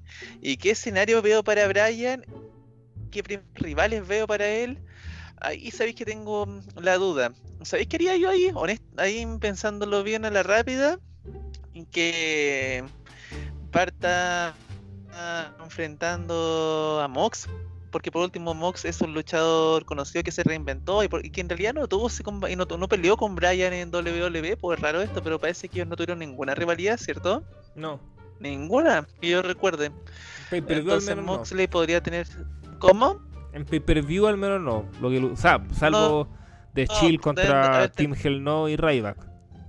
Claro, por ahí tuvieron algún combate semanal. Entonces, el debut, así pensándolo bien a la rápida, es que gane su respectivo combate y, y se encare con Moxley. ¿Por qué Moxley? Porque Moxley es una estrella mayor, pues weón. Lo de Miro sería bacán, pero el tema es que quizá Moxley versus Bryan para empezar, igual te vende más la cuestión, po. O que parten encarando el tiro Omega. Hay otro factor interesante por qué puede ser Moxley. Porque Moxley es la ventana con New Japan, po. Y lo que quiere Bryan también, lo que se dice y lo que yo creo que efectivamente también eh, es parte fundamental de por qué se está yendo la Elite, es porque Bryan quiere luchar en New Japan. Entonces, si su primera rivalidad o su primer combate de una Elite es con Moxley, abre ese puente. ¿Y por qué no ver a Bryan y a Moxley en el G1 Climax, por ejemplo? Entonces, te puede generar ese puente interesante también desde ese punto de vista. Claro, exactamente. Todo depende de cómo lo manejen. Ahora, claro, también otra posibilidad. Claro, no lo. No, iría contra la tendencia de lo que han hecho realmente. Es que debute y se encare al tiro aquí en Omega que igual sería un momentazo y todo, weón, y tener ese combate al principio, la rivalidad que igual le apretaría a Brian, pero, pero una rivalidad que te vende igual por sí sola, podría ser esa. Y más allá de eso no se me ocurre otro, porque yo creo que si parte, va a partir con un rival fuerte o con un rival consolidado o algo así. Gil, no, ¿Cómo lo ven ustedes? ¿No lo ves debutando Gil? ¿Sería un error? Sí, tremendo, weón. Es que el tema es que un tipo como Brian no va a debutar con abucheo. Y su primera aparición no va a ser con abucheo. El weón va, puede matar a un bebé en vivo, weón. Y no lo van a abuchear, weón. Porque es Brian. así de simple, así de corta. No, no, no tendría sentido por ese lado. Tendría sentido. Piensa que igual. que igual tiene sentido, weón. desde que. mm, Weón, mira, Kenta, Porque tiene desde mucho que face. casi. Tiene mucho face fuerte Pero aún así- en la compañía. Pero aún así, el puto, el, el puto Daniel Bryan, weón. No podí, no podía odiarlo. Puede volverse heel un tiempo, como pasó con Kenta en Japón, que Kenta debutó en Japón y después se volvió heel. Heel desde entonces, pero pasó un tiempo, porque al principio la gente igual iba a cagarlo, pues es normal. O sea, un tipo que de por sí era tantas reacciones positivas, no podía tirarlo a heel al tiro, no, no funcionaría. ¿Tu rock? Oigan, otro, Dale, dale, dale. dale. Otro. Es que eso igual ya otro punto de debate con Brian, pero mejor que Rock responda sobre la pregunta. Ya. No, no, sí, es lo mismo, es lo mismo. Es preguntarle a Rock eh, qué le parece si este escenario, en caso que sea cierto, eh, sea el, el adecuado para que haga su debut, si de alguna otra forma es muy cercano con el de CM Punk. Yo soy de la idea, para complementar, que el impacto, el shock de CM Punk ya, ya, ya, ya quedó patentado, o sea, ya fue brutal, ya fue tremendo, y nada lo va a opacar. Y, y creo que tampoco eh, Brian se va a ver perjudicado. Y creo que ese guiño que le hace CM Punk cuando la gente empezó a cantar Yes en el último Dynamite también te refleja que efectivamente la gente también quiere ver a Brian. Entonces yo creo que se puede compartir perfectamente. Y al final, lo que está en juego acá, más que los nombres, es la empresa. Yo creo que eso también es fundamental y es clave como de dejarlo claro. Aquí la que sale ganando más allá de los roles individuales es el rol grupal que te genera All Elite. Entonces, en ese sentido, yo igual preferiría que fuera en Nueva York, básicamente por el simbolismo que significa. Porque CM Punk debuta en Chicago, porque era su casa, el evento va a ser en Chicago, que es su casa, y creo que ese ciclo habría que cerrarlo así. Y después viene otro, otro capítulo que es Nueva York, es el mayor Dynamite en la historia en cuanto a recinto, va a superar al Rampage también, entonces todos esos condimentos a mí me tenían como bastante esperanzados, pero bueno, se puede entender lógicamente si hay problemas con el COVID de adelantarlo, no me parece mal. A ti, Rock, ¿cómo te parece y, y cuál sería el escenario ideal para, para este debut? Eh, yo igual hubiese preferido que fuera en el estadio del US Open. El que era para que se hubiese dado algo parecido a lo de Punk. Porque si bien cierto el, de- el debut de Punk no, es, si- no, no fue anunciado, todos sabían que iba a debutar Punk. Y ahora en el fondo la gente que... Bueno, el- el- creo que ese show ya está vendido en el del US Open. Pero igual la- mucha gente debe haberla co- comprado el ticket por ir a ver a Daniel Bryan. Entonces se puede haber dado un fenómeno similar. Aparte como Bryan está eh, prácticamente en su casa en ese territorio. Pero ahora si es en All Out, puta igual. Igual piola en el sentido que ya no. Te aseguráis a Daniel Bryan, po. Ahora en una semana más te aseguráis a Daniel Bryan en la empresa y no tenéis que esperar y estar con la ansiedad de que si va a debutar o no. Entonces, en ese sentido, para tenerlo amarrado, que ya debe estar amarrado bien. Y ahora yo creo que él debutaría en el main event. Después de que CM Punk vence a Darby Allin o Kenny Omega vence a Christian, yo creo que Daniel Bryan ahí debería hacer el debut, un poco como Moxley, porque CM Punk ya debutó abriendo un show. Entonces, yo creo que Daniel Bryan debería debutar cerrándolo y claro, si Da- Daniel Bryan debuta en este evento, ¿por qué no en el de New, New York? O en el del, en el US Open, eh, lucha. luchar contra Kenny Omega, Mm. ¿sí? Claro. O contra Moxley ahí mismo. Y ahora como Kenny Omega está ganando de Hill, eh, claro, Daniel Bryan podría tener su derrota protegida también, pues. Ahí salen ganando todos. Sería una lucha que yo espero con muchas ansias. Y sea, eh, que se dé en ese recinto creo que sería brutal también. Claro, eh, si Brian iba a debutar en Nueva York, probablemente no iba a luchar po, al toque. Eh, Claro, Entonces iba solo a hacer una aparición tipo CM Punk o interrumpiendo a alguien, etcétera. Entonces, otra ventaja que se puede dar que al debutar en el evento y ahí después su debut en ring sea en Nueva York. Entonces finalmente es ganancia igual. Porque claro, como Sí. decía Rock, la gente que compró su entrada pensando que iba a debutar Brian, bueno, va a ver el debut in ring, que al final probablemente es más importante que, que el hecho de la aparición. Entonces, está interesante, está interesante ver. eh, yo estoy ansioso, bueno, como lo, lo- saben Brian, Daniel, Danielito desde la cuna. Entonces, muchos interrogantes con qué, va- con qué tema va a aparecer, si de Final Countdown o, o- o el tema clásico de ópera que, que Nacho también hizo una nota ahí que lo puede volver a ocupar. Entonces, el que ocupaba en WWE, por supuesto, que se me acaba de olvidar el nombre. eh, The Ride of The the Flight of the Val- Valkyrie, algo así, claro. ¿cómo sí. es? La marcha, es la marcha de las, Valquirias. Sí, o no, sí, un clásico, pero. Es de, claro, mm. de Y- Wagner. Es claro, entonces está bueno eso y, y nada, pues, la expectativa de ver de, de lo que pasa a Rock, eh, que se puede dar. También crees que sería un error si aparece como Hill, ¿no? Sí, porque aparte, eh, primero que todo tienes que vender las camisetas. Entonces, seguramente aparecer con una camiseta de Yes eh, modificada. Y el público ya reaccionó bien cuando cantaron Yes en, la- en esta semana. Entonces, no, yo creo que Daniel Bryan va a debutar Face sí o sí.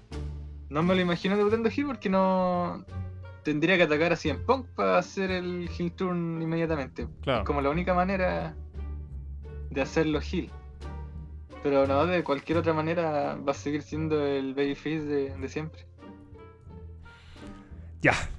Dejamos entonces el evento, recordando que después nuestro sitio va a tener el domingo 5 toda la cobertura en vivo con los yumbitos, los análisis y también todas las notas relacionadas con el evento. Así que hay hype, vaya preparándose, algo para picar, algo para comer, su cervecita, algún otro trago.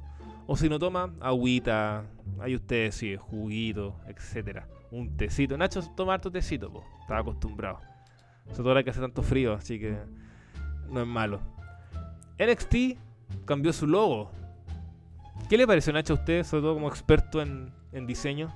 O Nacho experto en todo, así que. ¿Qué, qué mejor voz, voz más autorizada que Nacho para hablar de, de eso? Del nuevo logo de NXT. Soy, no soy experto en todo, soy como una especie de huevito rey, pero más joven. Claro, un, Am. un gaffiter, un maestro chasquilla. un gaffiter, buen punto. No, el nuevo re... como Don Ramón. No, si- mira, si te soy sincero, si el nuevo logo es tan horrible, yo creo que al final lo importante del del logo para ver si funciona o no es si la gente se acuerda de él con el tiempo. Y por eso me es difícil determinar si el logo es bueno o malo, porque no ahí si la gente va a acordarse de él o no a la semana siguiente. Que yo creo que eso es lo clave de un logo, que te, acorde- que te acuerdes de él, que te quede en la mente. Entonces habrá que ver cómo sea este tema. Yo creo que hay temas más graves. Tiene que esté ma- más allá de un simple logo. Más allá de que el logo es una completa humillación para Triple H porque ya destruyó el concepto que tenía Triple H de marca amarilla. Sí, o sea, bueno, y, y- y con lo que se dice, que ya van a dejar de contratar talento independiente y que se la van a dedicar exclusivamente a buscar gente que no tenga ese esa trayectoria in-ring en otras empresas, sino que buscar un prototipo más parecido a, WL a, a a WWE, que es lo que hemos dicho, o sea, si finalmente el territorio de desarrollo como tal no está funcionando, si tú traes un tipo que ya fue campeón mundial en Impact, no te sirve de mucho, eh, más allá de que, claro, quieres fortalecerte como tercera marca, pero para lo que busca Vince y lo que uno sabe, no, lo que busca es otra cosa. Entonces, en ese sentido era como un cambio lógico y lo que sí, eh, para bien o para mal, eh, a mí NXT hace rato como que me importa pocaso, entonces mm, eh, estoy como abierto a lo que venga porque ya no me interesa mucho el producto como me interesaba antes. Probablemente antes hubiera pataleado y llorado mucho más, ahora, bueno, parte de nomás, pero como mi conclusión, viendo el logo, lo que yo saco es que se acabaron las Poppy, se acabaron Code Orange y todas estas bandas como de metal, heavy metal, eh, cantante, que el estilo más de Triple H. Que, que un estilo, ojo, no malo, pero Triple H es como más de esa escuela antigua, de la época de Drowning Pool. Bueno, me gusta mucho Metallica, eh, Slipknot tocó un tema, o sea, pre- prestó un tema para hacer intro de, de NXT. Eh, y ahora van a venir más los Florida y los. eh, la música que están tocando ahora en, en, en WWE, como mucho más popera, mucho más actual, eh, mucho más, más urbana, etcétera. Entonces, eh, ese cambio es lo que yo estoy viendo. Como que va a perder cierta identidad a lo que uno estaba acostumbrado, pero que también es parte de la evolución. Y quizá H está un poquito más más pegado, más pegado como una visión mucho más antigua, una visión mucho más de era attitude, en ese concepto, ¿ah? en el concepto como de espectáculo, de show. Entonces yo siento que con este logo más colorido me refleja que más allá del talento independiente, eso que finalmente es lo fundamental. Pero como espectáculo yo creo que va a ser algo muy similar a lo que es WWE ahora. Es como tratar de llegar a un, público mucho más amplio. No sé cómo lo ves tú, Rock. Eh, bueno, en- en- primero que todo, a mí nunca me han gustado cuando se cambian los, logos, los escudos. Que algo que está pasando mucho en, la, en estos tiempos, desde los equipos de fútbol, que han tenido que cambiar los logos por, por marketing. Hmm. Porque el, el escudo de la Juventus yo todavía no, no sé cómo a alguien se le puede ocurrir que sea una, una J, que es como de Jeep. Que el escudo para mí de la Juventus siempre fue el que tenía el torito. Pero al final uno se acostumbra, porque por ejemplo el escudo de Colo Colo igual no, no siempre fue el indígena que todos conocemos, antes era una cuestión azul con que decía solamente Colo Colo. O el escudo del Manchester United, que igual fue cambiado muchas veces, aunque nosotros ya sabemos que este último es como el clásico. Entonces quizás esto de NXT nos terminamos acostumbrando. Aunque el otro no, quién sabe cuánto más va a durar NXT. Esa es la otra pregunta, porque un, un club de fútbol es como casi infinito. A menos que se vaya a la quiebra. Y, pero NXT no. En realidad no, no, no sabemos cuánto más va a durar. Creo que por más contratos que tengas o con cadenas de televisión o cosas por el estilo, creo que es una marca que ya, ya fracasó una vez y si fracasa de nuevo ya para la casa creo yo, pues, volvería a la FCW o, o otro tipo de cantera quizás. Así que no creo que sea tan importante el logo, creo que es como ya otra otro clavo en el ataúd de NXT. Así. Es como, y el logo es como que le tiraron pintura encima nomás. Y No, claro, nada, pues, el logo al final es, es un detalle, pero aquí el- el- lo que queda Sí. claro, lo que ya veníamos diciendo hace rato es que se viene una transformación completa de NXT y NXT su último año y su aventura principal de ir a competir los miércoles con Dynamite fue un absoluto fracaso. Y ahí no tiene que haber doble lectura. O sea, fue, sí, un fracaso tremendo. Y por algo Ahora, igual, se termina metiendo mano con Nick Khan y compañía.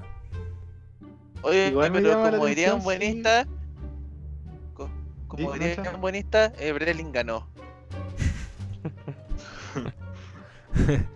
a ver, a, a mí me llama la atención sí que iban a hacer, porque por ahí leí unas notas que decían como que ahora querían un prototipo de luchador en NXT eh, grande, ¿o no?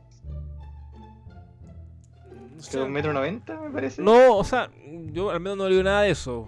Porque una estrella igual la puedes conseguir con, con un talento más, más chico que eso. Pero bueno, si nos ponemos a pensar en las últimas cinco estrellas, porque voy a contar a Roman, propias de WWE, son todos grandes. po. Lesnar, Batista, John Cena, Randy Orton. Son todos tipos sobre la media de estatura, más bien corpulentos. Entonces, claro, yo imagino que lo que buscan va por ahí. O sea, probablemente ya se va a desistir de contratar en esto, en estas pruebas a talentos como del porte de Johnny Gargano, Adam Cole, etcétera. Es, es lo que yo me imagino, que buscan ese prototipo más, ol- más old school, más, más, del sello que ha sido siempre de WWE, finalmente. Igual NXT yo creo que ya estaba muertísimo. O sea, Samoa Joe es el campeón de NXT, po. O sea, ¿de qué estamos hablando? Por más crack que sea Joe, el tipo lo despidieron, weón. Lo contrataron para que sea no sé qué, un, un pelele y ahora es campeón. Y las mujeres, weón, Raquel con su reinado del terror, que no, no progresa ni otra, ninguna otra mujer en ese roster. Entonces yo no, no veo ni una luz en NXT, weón. O sea, como que están ahí nomás, como que están viviendo, están respirando, pero no, ya que vaya a causar algún impacto o que sea a ser un fenómeno, no, no hay por dónde. No, la tiene pelúa. Y la tiene pelúa porque también eh, eh, hay, que reflejar lo que, eh, tiene relación a lo que decía Rock con Samoa Joe, un Nacho que, por mucho que yo sea un crack y todo, es un tipo que, que, que recordemos se convirtió en campeón de del territorio y desarrollo de una marca o de un concepto que nació bajo esa tónica. Después con Triple H con sus sueños delirantes de que intentó convertirla en una tercera marca y que quizá en algún momento lo pudo hacer, pero fue fallando en el proceso con cosas muy obvias. Y una de esas que la hemos dicho hasta el cansancio es que si tú ves ahora con Samoa Joe, que es el máximo campeón de NXT tres veces, no tienes casi el último campeón propio de NXT. ¿Cuál fue? Campeón creado, desarrollado por el Performance Center. Vicky.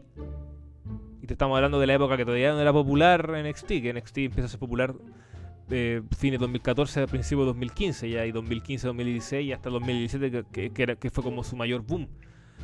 Black, Andrade, Drew McIntyre, No, fue. Ruth, Nakamura. No, no es tan. No, es- no es Cristóbal. El último campeón de en WWE fue Bodalas. Bodalas, pues weón. Bodalas, es que Bodalas fue justo. Sí, Bodalas, Bodalas le ganó a Vicky, tenés razón. Bodalas. Pero Sí, Bodalas también fue eh, antes del razón, boom, esa po, fue como- Sí, pues esa fue como la coyuntura y luego comenzaron a llegar puros luchadores que en el fondo eran de afuera, pues. De afuera, po. Y comenzamos a ver también la, comenzamos a ver la explosión también de los luchadores criados y nacidos, que un caso muy significativo el de Tai Con, que Tai Conti y Gwen, cómo le negaron todo, pues. Pero básicamente todo estuvo años liceando en WWE sin hacer nada. Se va a otra empresa y en otra empresa la dejan brillar. Es así, hay muchas historias así, de gente talentosa que, Pues de una putazo final- a otra más, pues. De Ona, claro. claro, De una que estaba de Claro. llover ahí. Pero, ¿cachai? Pero tú veías gente como Baron Corbin, no fue campeón. Tyler Breeze no fue campeón. El Funagi tampoco fue campeón. Eh, Mojo Rowley no fue campeón. Ah, no, pero eso no cuenta. no, te estoy hablando como de los últimos talentos como... eh, No, de los talentos creados por WWE, claro, po. no le daban el título a nadie, no, po, le si llegaba a Austin nadie. Aries y ganaba, le ganaba a Corbin, weón, llegaba Joe y ganaba. Hasta Llegaban a Liger le ganó a Tyler, porque sí. Triple H, No, culiao, y, se, pa- y- y se- Buquear y se cortito, producía weón, mucho esta weá. No, y bueno, se producía mu- mucho de que la sensación nueva ganaba. Porque, por ejemplo, Bobby Roode a, pul- a pulso y por talento suyo. Y em, puta, por buen buqueo, el weón se mandó muy buen reinado. De hecho, yo creo que es, es top, pero top 3, top 2 de los mejores reinados de NXT. Sí, no ¿Y qué pasó? discusión. Llegó Drew. Bobby Roode era, estaba top 1, top 2, po. Y el tema es que ganó Drew y se lo quitó como al mes de llegar. Hermano, Y y se lo quitó sin ninguna historia inicio, ni nada. Nadie. Claro, y de, más encima el se lo ganó y después subió al y después per- lo perdió y se fue al man roster. Entonces, puta, lo sepultaron porque sí, porque por el weón nuevo. Y y eso era como lo que se producía mucho en NXT, de dárselo al luchador nuevo, que era sensación, y luego pasamos al siguiente, y después pasamos al siguiente, y así, pues. No, sí, el buqueo, weón, es desastroso. Espantoso. En general fue muy malo. Sí, O sea, ha, ha habido, Sí. ha habido, por- ha habido, por supuesto, eh, cosas a, a rescatar, que hemos dicho, la división de Mina y todo el tema. Eh, aunque tampoco olvidemos que Alexa, por ejemplo, nunca le dio importancia, Becky nunca fue campeona, y entonces ahí hay, hay divisiones que contra, con- chocan con, con lo que pasa en el main roster, por ejemplo, que Triple H ve potencial en cierto luchador, pero después llega al main roster y Vince no lo ve. Eh, o sea, el, el Ayas era un Jover más en NXT y después llega a WWE y, y tiene un push interesante y al principio estuvo como un año, dos años bastante protagonismo en televisión. Entonces, también esa, eso se va contraponiendo y lo que te significa este cambio, esta transformación ahora es que esos ojos de Triple H ahora van a tener más ojos encima.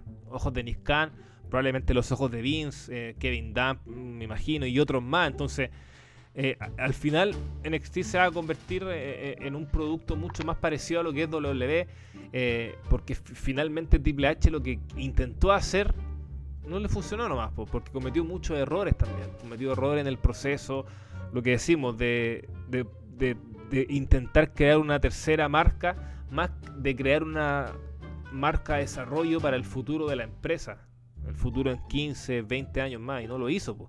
Ahora tú ves el roster actual de NXT y, y quién es un talento propio, no hay. Po. Entonces eso te habla muy, muy mal. Entonces, desde ese punto de vista a mí no me parece mal esta estrategia de no contratar talento independiente.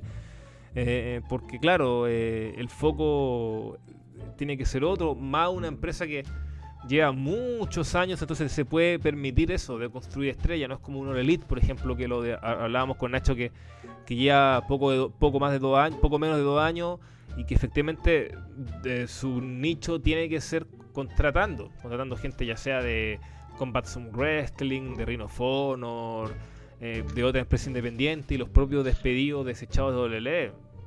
Que, que Oye, eso, es, eso que mencionaste de W da paso a algo súper interesante. Que igual hemos hablado un poco, que el tema de cómo en redes sociales que se calientan con el tema de que W llega en WWE, weón, cuando lo más lógico del mundo. Sí. Son tan estúpidos. Sí, no sé, eso lo voy a, lo voy a dejar para mi, mi minuto de descarga. Mi idea era hacer un artículo de fin de semana, pero por distintas circunstancias, para variar no lo puedo hacer, pero probablemente va a caer en la semana. Y, pero va... técnicas? Sí, algo así. Eh, y, eh, así que ya, pues, algo que decir al respecto con NXT para cerrar y, o entramos de lleno al minuto de descarga. Sí, vale, flor de callampa en XT, weón. Ojalá que se muere. Ojalá que lo suspendan para siempre, weón. igual, igual, hay talentos buenos ahí. Algunos. Pero bueno. Puro nene, ¿no? Puro nene. Pero está Dakota. Puta, pero Dakota, weón, debería haberle ganado a Raquel. Sí, no. E-, ese otro mal manejo del buqueo, weón. Un, un Toon Hill, weón, súper apresurado, ¿para qué? Para perder. Una weón irrisoria, weón. No, si el tipo está desesperadísimo, weón, no sé. No sé cómo chucha, weón. Encima la, la va a retar esta, esta mina que fue campeona de NXT UK, que por el público casual, weón, no, ah, no conocida. Ah. Kaylee Ray. Claro, no, y eso que la, la, vendían como que tenía un récord de imbatibilidad. sí, no, nadie la conoce. No, no, importa a nadie, O sea, puta, puede ser muy buena y con respeto. Y Walter también es muy bueno, pero la marca NXT UK. Así NXT actual, weón, está en la, U, en la UCI, weón, de la UTI. NXT UK, weón, no le importa a nadie, weón. Esa una weón que ni siquiera. en el cementerio, weón. Sí, se sabe que sí, la con todas sus letras nomás, aunque duela hay, hay talentos muy interesantes. Ojalá Walter estuviera luchando a Estados Unidos, pero bueno, bueno no quiere. Ya. Minuto de descarga. Rock. Partamos. No, no tengo eh, algo que, descargarme o contra remeter, pero sí voy a comentar que le hablé con Carlito Matamoro por WhatsApp hace poquito. ¿Ya? Le dije que en Netflix estaba su tipo de película. Porque Carlito es de ver el stand de los besos y ese tipo de películas. Pura mierda. Yo le recomendé. Sí, pues. Pura weá mala. Entonces yo le, recomendé otra mala, que se llama eh, He Sold That, que es, como la nueva versión de She Sold That. Una película noventera de típica romántica donde el el, el huevo Mino apuesta que va a ser reina de la promoción, ¿cierto? Del prom. Los gringos siempre tienen un baile, pues, cuando terminan la el, el, colegio. Entonces el, el Mino apuesta que va a ser reina la chica fea. Y ahora salió en 2021 la versión al revés, pues, donde la mina linda apuesta que va a ser rey al, al hueón, al loser. Entonces se la recomendé a Carlito que la está viendo. Probablemente la va, a tuitear más rato que la disfrutó. Tremenda película, va a decir. Que es una película malísima, pero la pude ver completa. Porque igual le tenía cariño a la, a la versión original. Así que eso nomás. Poco más que agregar. Y me gustaría nomás que Mele siga viendo los productos de Apple TV. Para que ahí comentemos, pues bueno. Servan, ojalá la veáis, y For All Mankind, espero que la veáis también.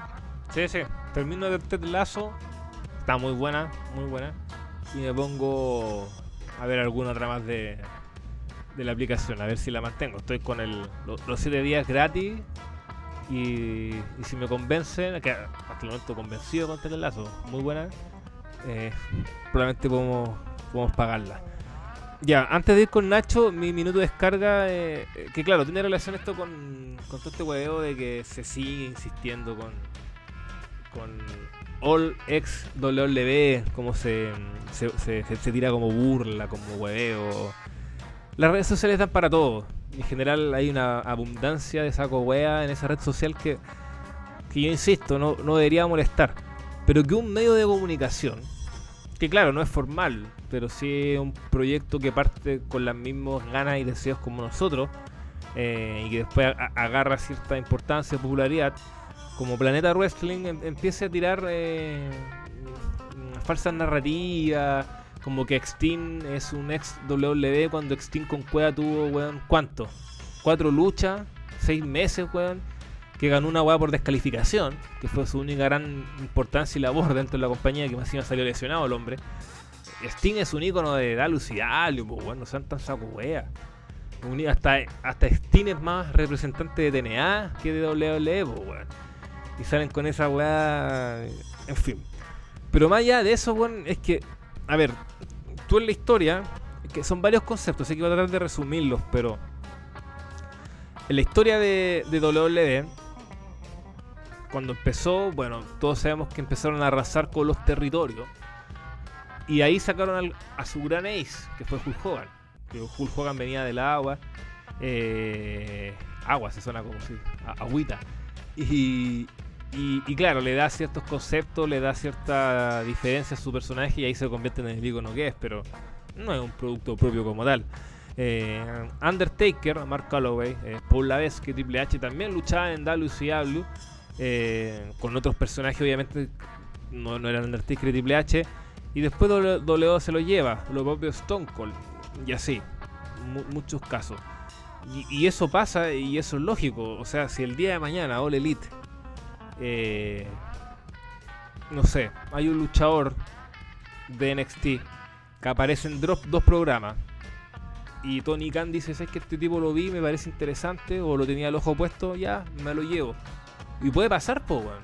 Te lo lleváis y después lo convertí en estrella que algo súper válido, algo que súper mm, que ha pasado siempre. O sea, eh, Undertaker y, Triple H se convirtió en estrella en WWE eh, porque en ese tiempo Vince o alguien les vio, ah, este tipo que pasaba perdiendo en WCW, este tipo gigante, yo creo que le voy a dar un personaje. Ya, llevémoslo. Puede pasar. eh, es algo que, que es clave. Segundo, o sea, si hay talento desperdiciado, despedido, echado de, de WWE, ¿por qué no contratarlo? O sea, si son tipos que son súper interesantes que te pueden servir para televisión, que más encima ya tienen es- ese arrastre, bienvenido. Mientras sepas mezclar el talento joven con esta, estos talentos ya consagrados, la raja. Y Elite lo hace. Darby Allin, Jungle Boy, Enrique Star, Sammy Guevara, eh, MGF, tipo Han McPage, eh, que tipos que se han ido ya consolidando dentro de la marca, así que en ese sentido tampoco eh, hay mayor queja. Y, eso eh, también muchos dicen que Oredit como que ha sido inconsecuente con sus palabras, porque dijeron que nunca iban a contratar a gente de WWE, que su producto iba a ser diferente, bla bla bla. A ver, primero que todo, esas palabras mayormente las decía Jericho. Y cualquiera que conoce a Jericho sabe que el tipo es muy particular y muy especial para declarar. Eh, y Jericho no es el dueño de la empresa. Por mucho que Cody, los Jobbox, Coney Omega tengan algún cargo eh, ejecutivo, aquí el que manda es Tony Khan. Bueno, y también su padre, que, que pone finalmente las lucas.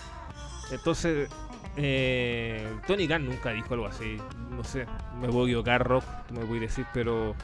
Eh, y creo que también me remito a los hechos. O sea, All Elite Wrestling parte con Sean Spears, ex Ty Dillinger en WWE.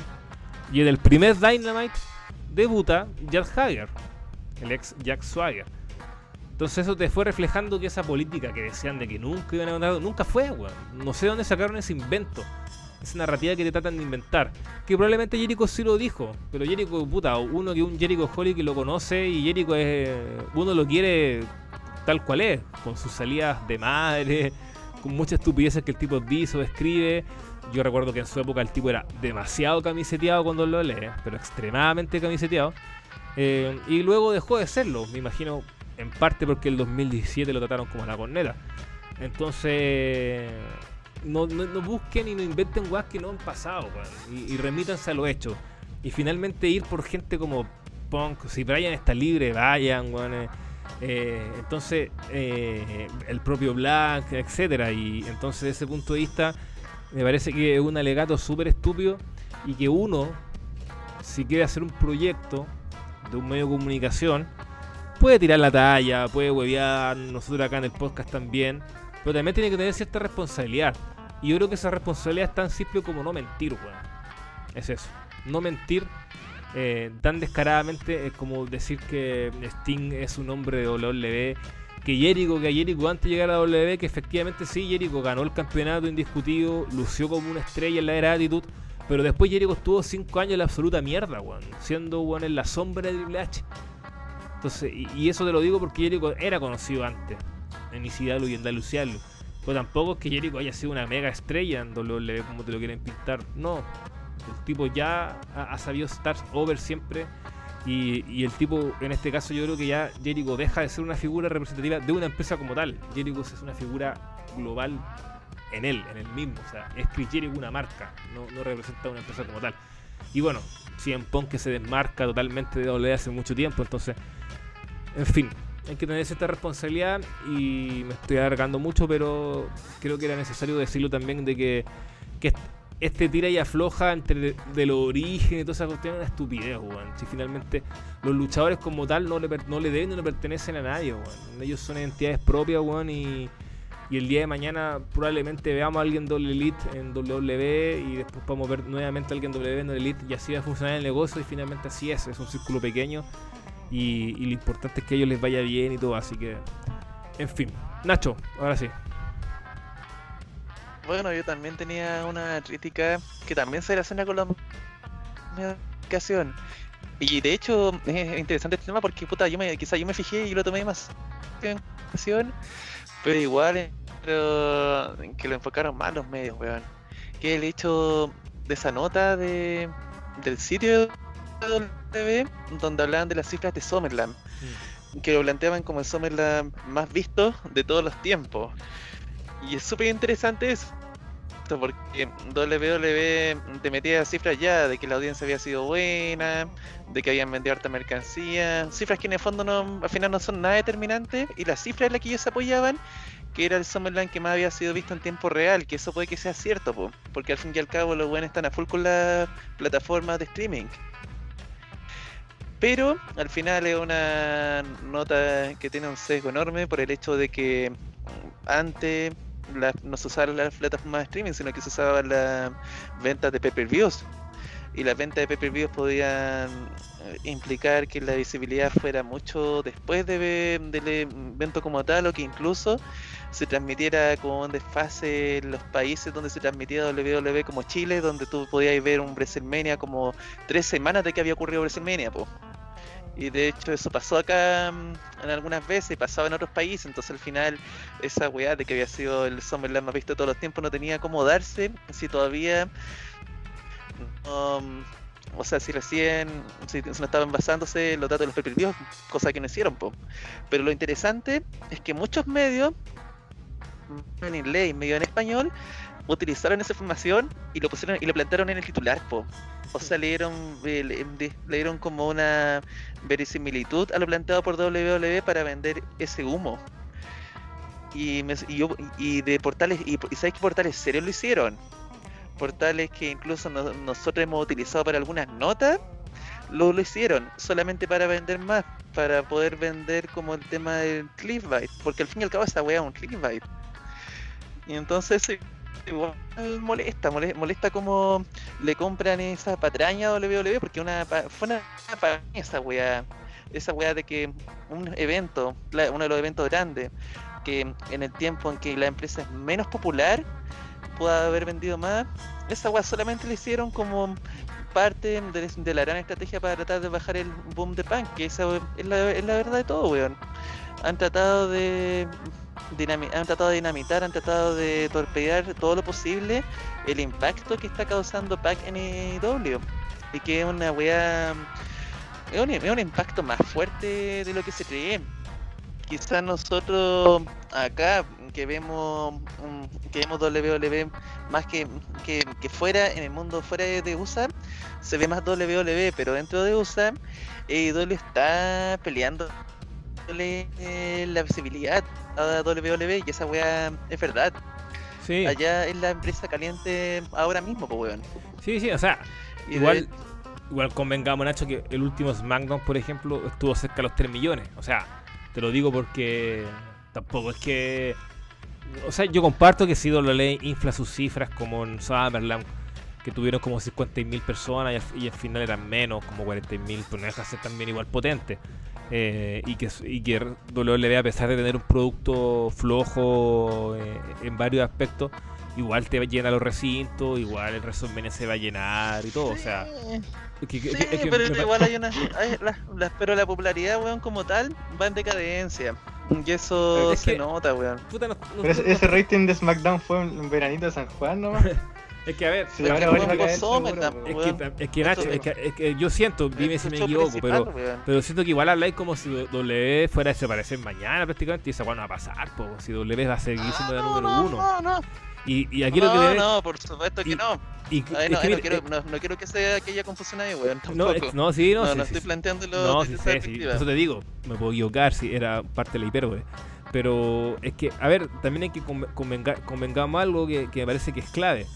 El wrestling hace mucho tiempo que no es tan popular.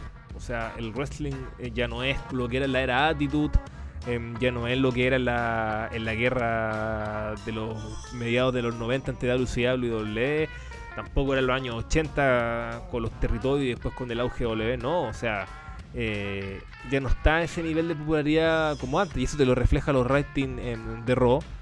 Eh, entonces, de Raw y bueno, y SmackDown que también va fluctuando, pero estos ratings ahora, yo te decía, 3 millones, pero es una fue algo muy particular, muy especial y que no pasaba hace muchos, muchos años y que probablemente la semana que viene va a bajar a los 2 millones y tanto y, y así, va a estar en ese en esa irregularidad.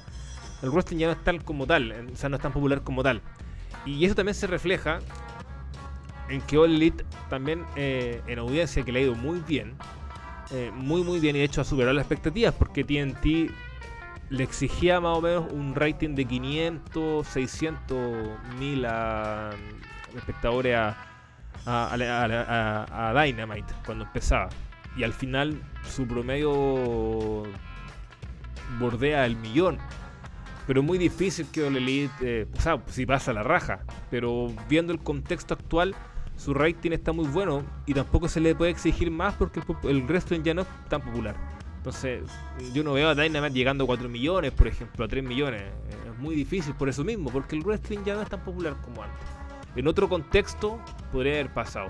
Entonces, en ese sentido, dentro del contexto actual, lo que ha hecho All Elite es tremendo, es muy bueno, eh, pero eso no significa que WWE va a perder, eh, No, su- pero. su liderato, Obvio, weón. weón. ¿cachai? No, no, de obvio. momento no, o sea, No, no, no. Eh, No, es no, que, no, claro, lo es que yo no le quiero quitar refiero mérito, Es que, es que no hay que quitarle mérito que... No, pero es que, es que creo que me distorsionaste el discurso. no, no me refería a, a los visionados en rating, weón, porque esa wea todavía mm, está determinada. Es algo, es un territorio donde W, W está imperando. Pero mm, como producto de moda, yo ya no veía a WWE tan, tan llamativo. A Sí, porque- WWE, tal como, de hecho, de hecho, tal como lo estáis planteando hace media hora, a WWE, WWE es interesante para el público en la época de WrestleMania. Y chao, weón. No, si eso y estoy de acuerdo. por SummerLand también. Estoy de acuerdo, pero, pero eso no significa que los estadios estén año, vacíos, porque los estadios se siguen llenando. El producto sigue igual sólido dentro. O sea, estamos claros, el buqueo una mierda. No sé si sólido, no, no sé si sólido, weón. Porque al fin y al cabo, weón, los ratings siguen cayendo en mínimos históricos, weón. O sea, Raw, eso es un- es un pero tema- SmackDown, Es, SmackDown es ha un sido tema sólido de todo. Ah, pero igual va, va, va en bajada, weón. Subida y bajada, weón. No, sí, sí, pero, es eh, puta, pe- yo quiero ver si los estadios en dos meses más, weón. Porque ya deberían empezar a ver asientos vacíos como antes, weón. Si antes Sí, de la pandemia no, ya sí, habían algunos asientos vacíos. pero es que puede pasar, pues sí, sí, pero por eso insisto. El, es que hay, hay- a ver, eh, mi, mi, mi- mi contexto va de que hay que entender que el wrestling, mi, mi idea, lo que quiero concluir, es que el wrestling no es, pop- no es popular como antes. Entonces, y, y- y- eso también lo estoy sacando no solo para defender eso de Olé, sino también para defender a aquellos que a veces critican que un Rampage en su debut te saque 700 mil, que a mí me parece que es una gran cifra para el contexto actual, porque no podéis pedir más. Eh, es muy difícil pedirle que Dynamite, que es un programa que lleva menos de dos años, que es nuevo, eh, con muchas caras nuevas, eh, te saque del día a la mañana 3, 4 millones. Eso es mu- muy complejo que pase. Y también es muy difícil pedirle a Raw que te vuelva a sacar 5 o 6 millones como antes, porque, se, porque la popularidad no solo de WWE ha bajado, sino del wrestling en general. Entonces, a- en ese sentido, a mí me parece que es mucho más eh, meritorio lo que ha hecho All Elite. Y creo que ahí puedo también comprender a lo que dice Nacho. Que All Elite, más allá del rating y más allá del ruido en redes sociales, ha generado impacto mediático. Yo creo que eso es clave. Yo creo que ahí quizás le puede doler algo a WWE. Que se hable de All Elite Wrestling en los grandes medios, en ESPN, en Sports Center, en, en el New York Times, en el Washington Post, en Forbes, etcétera. Forbes le hizo un artículo muy muy largo a Tony Khan y compañía hablando de.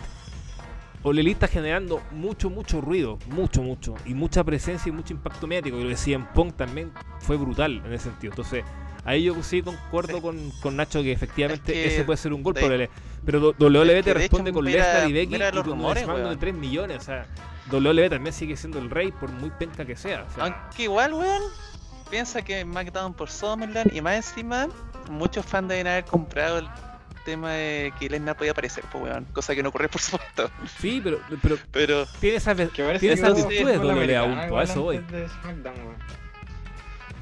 Parece como un partido de fútbol americano antes de SmackDown igual. Sí, sí, pues. Sí, sí, le enganchó. Ah, entonces no venda humo, miles. Nah, pues, si no vender humo, pues, pero SmackDown en general ha mismo que pasa- gozado de buena salud, weón. Bueno, es- lo mismo que pasa antes de un, después de un partido. No, es que a mí me- Que el rating se infló calita. A mí me dio a entender que tu ¿Se postura era básicamente que WWE como que... Yo sí concuerdo que WWE acusó el Ah, golpe de pero- Punk, pero es que- pero desde un punto de vista mediático, Sí. creo yo. Mediático, de los medios de comunicación. weón. Pero de rating y Es eso que- WWE no creo que le importe tanto ahora porque No, WWE yo- tam- también tiene su nicho me- y, y- yo y creo que tiene- no y su nicho lamentablemente nos guste o no es el nicho que lidera, po. Si es la número uno. No, pero me re- creo que creo que metiste la cuchara en un tema nada que ver, weón, honestamente. Porque claro, tú me estabas diciendo que a WWE no- trató de torpear el, el debut de Punk porque es la, es la chance de que se genere una competencia, pues weón. Y una competencia complica las cosas. Y ya viste, y ya viste que los informes indican que WWE por eso te tira a tanto a Becky como a Lesnar en SmackDown, que es el show fuerte. Y al mismo tiempo eso genera mm, problemas porque Raw se queda sin nada, pues weón. Y el roster de Raw cada vez más penca y cada vez Raw parece más lo que solía ser SmackDown antes de, de que SmackDown llegara a Fox. Que es básicamente ser el show B. Sí, es No, que. aparte Raw dura 3 horas, po, no es infumable. No, Raw está en la mierda, weón. es que es, lo, es lo que dije, lo Habrá- dije en habrá el que podcast pasado. WWE no puede actuar en base a lo que haga el Elite. Primero porque no compiten directamente, o sea, no compiten con Raw o con SmackDown, están en, en nichos diferentes. O sea, por eso te digo, para mí compiten mediáticamente. Y desde el punto de vista de eso, yo sentí que lo de Becky y Lesnar fue para eso, para que los medios de comunicación, en el titular del portal X, es- estuviera Becky nueva campeona, regresa Brock Lesnar, porque de alguna otra forma querían opacarlo en eso estoy de acuerdo. Pero WWE tampoco lo necesita, si WWE ya tiene su su territorio ganado por años, años y años, y eso es muy difícil que se lo quiten, es muy difícil, salvo que pase una catástrofe que ellos mismos se pegan, no sé, ¿Sabéis que honestamente, weón? Yo, re- yo creo que esa catástrofe tiene nombre y apellido. Y va a ser cuando se muera Vince McMahon. Ah, Ahí va a quedar la cagada, weón. Puede ser, Sí, ya, pero sí, eso, eso eso sí. es mucho ir a la futurología, pero... eh, Pero, Pero sí, eventualmente se va a morir, weón. Vince no va a la vivir vieja de Pinocho, weón. Vince no va a morir. Es que yo sí estoy, yo, yo- no yo aquí estoy, estoy con lo que ha dicho Cody y otros candidatos, o sea que ellos no, no, todavía no piensan en, en- en competir directamente con WWE, sino básicamente ser un producto primero bueno, y creo que ha Na- nadie- Nadie en Y- sano juicio, pues, weón. Y claro, pues no, no, no voy a cometer la locura Mira, que mira hizo, lo que hizo, que hizo mira lo que hizo TNA, pues, weón. Claro, que se fue a competir directamente con Raw, ¿no? Si aparte de Raw un programa que puede ser muy asqueroso, pero tiene su público que ha ido bajando, pero tiene su público igual establecido y, y, y- y un programa que lleva desde el programa 93, son muchos años, son muchos años. Pero, pero, re- pero retomando lo que dijo César, weón, se, se, se echó fue de un partido de fútbol americano, cosa que no mencionaste en su momento, cambia la weá ahí, weón, porque pasó no. exactamente lo mismo cuando hubo un partido de la NBA. No cambia tanto, y justo la después gente hubo puede un cambiar, la, puede cambiar el el canal, la de- gente, pues, weón. No, no, pero, pero weón, la gente que se queda viendo la- el show siempre es weón, se pasó lo mismo con ese partido de la NBA. Pero, eh, mira, Nacho, el la SmackDown siguiente va a bajar. el Va a bajar de weón. rating. Si es porque en general post pay per view siempre le va bien a los programas y la gente quería ver a Becky y quería ver a Lesnar. Listo. No, pero, pero del partido de fútbol americano no lo mencionaste, weón. Y esa weá Bueno, igual porque no me acordaba, weón. Sí. No me acordaba. O La sea, nota no la te hizo acordás Alex, me no decía.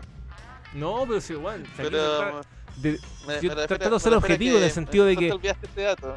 trato, trato de ser objetivo en el sentido de que eh, queramos o no, W- WWE sigue siendo el monstruo que. Si lo que genera es Sí. impresionante, po, weón, por pico, por lo que No, genera mira, por los contratos, lo- lo que genera en la audiencia, o sea, si lo bueno igual, para Mira, que estamos lo con weá, los buenos ¿A Los buenos te pueden, los buenos te, te, te venden un WrestleMania en cuánto, en dos semanas. Esa weá no se va a perder. Yo, yo, o sea, Es que mira lo que. puede lo que pasar, antes, en 10 weón, años nunca sabe. que- Y, y, y quizá en 10 que años mira, All Elite WWE te hace un Revolution con 50.000 personas. Ojalá, weón, a mí, bacán. Pero en, ese, en este Eh. caso en particular, WWE no, no te va a perder eso, weón. Es que lo que iba antes, weón, es que mira, en esta, eh, en el mundo, WWE ya tiene acuerdo de televisión con todos, po.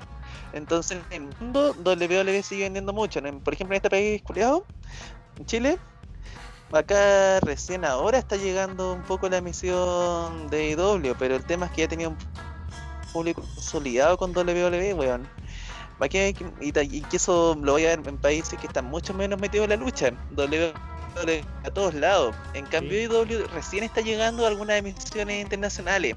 Entonces, en mi opinión, los drones de WWE son incluso más duros fuera de USA que dentro de USA. Pero en cambio, Sí. dentro de Estados Unidos, donde tenéis tanto IW como todas esas otras empresas chicas, allí sí tenéis más posibilidades reales de ganarle el mercado a WWE, weón.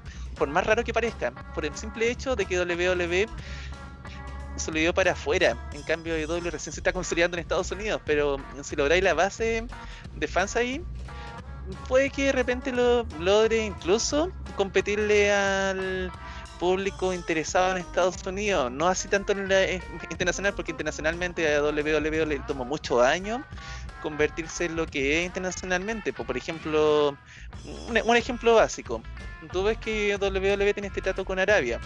A AEW, ¿cuánto tiempo le tomaría tener un trato así si en Arabia quién ve po? Claro, muchos años. Porque a, a la misma Claro. WWE le tomó muchos años. No sé, sí, no, es sí. que de, de hecho a WWE lo conocen hasta en Japón, lo ven, pues weón. Hasta en, hasta en China los weones tienen su por ahí su Sí, pues sí, el. eh, acuerdo y cosas. po. En cambio, en cambio WWE todavía están consolidándose en Estados Unidos, es la Disney de la más- industria. WWE, weón. pero fuera, pero fuera de Estados Unidos como que todavía le va a costar, pe- pero curiosamente dentro de Estados Unidos donde más chances tienen de pelear de momento. Porque es el lugar donde están presentes. A, eso de hecho es lo que quería llegar inicialmente. Que por más extraño que suene, donde más impacto mediático se ve ese tema de W y la rivalidad con WWE es en el mismo Estados Unidos, no, fuera de él. Y, y bueno, esa es la gran clave de por qué WWE sigue abarcando como el 70 o 80% del mercado de lo que produce, de lo que produce la lucha libre, po. Por lo que se vende fuera de Estados Unidos, no, no dentro del mismo. Ya vamos, vamos cerrando porque estamos llegando a las dos horas de programa ya. Quizás nos pasamos, así que ha sido demasiado largo. Increíblemente largo. corta todo lo que hablaste de rating.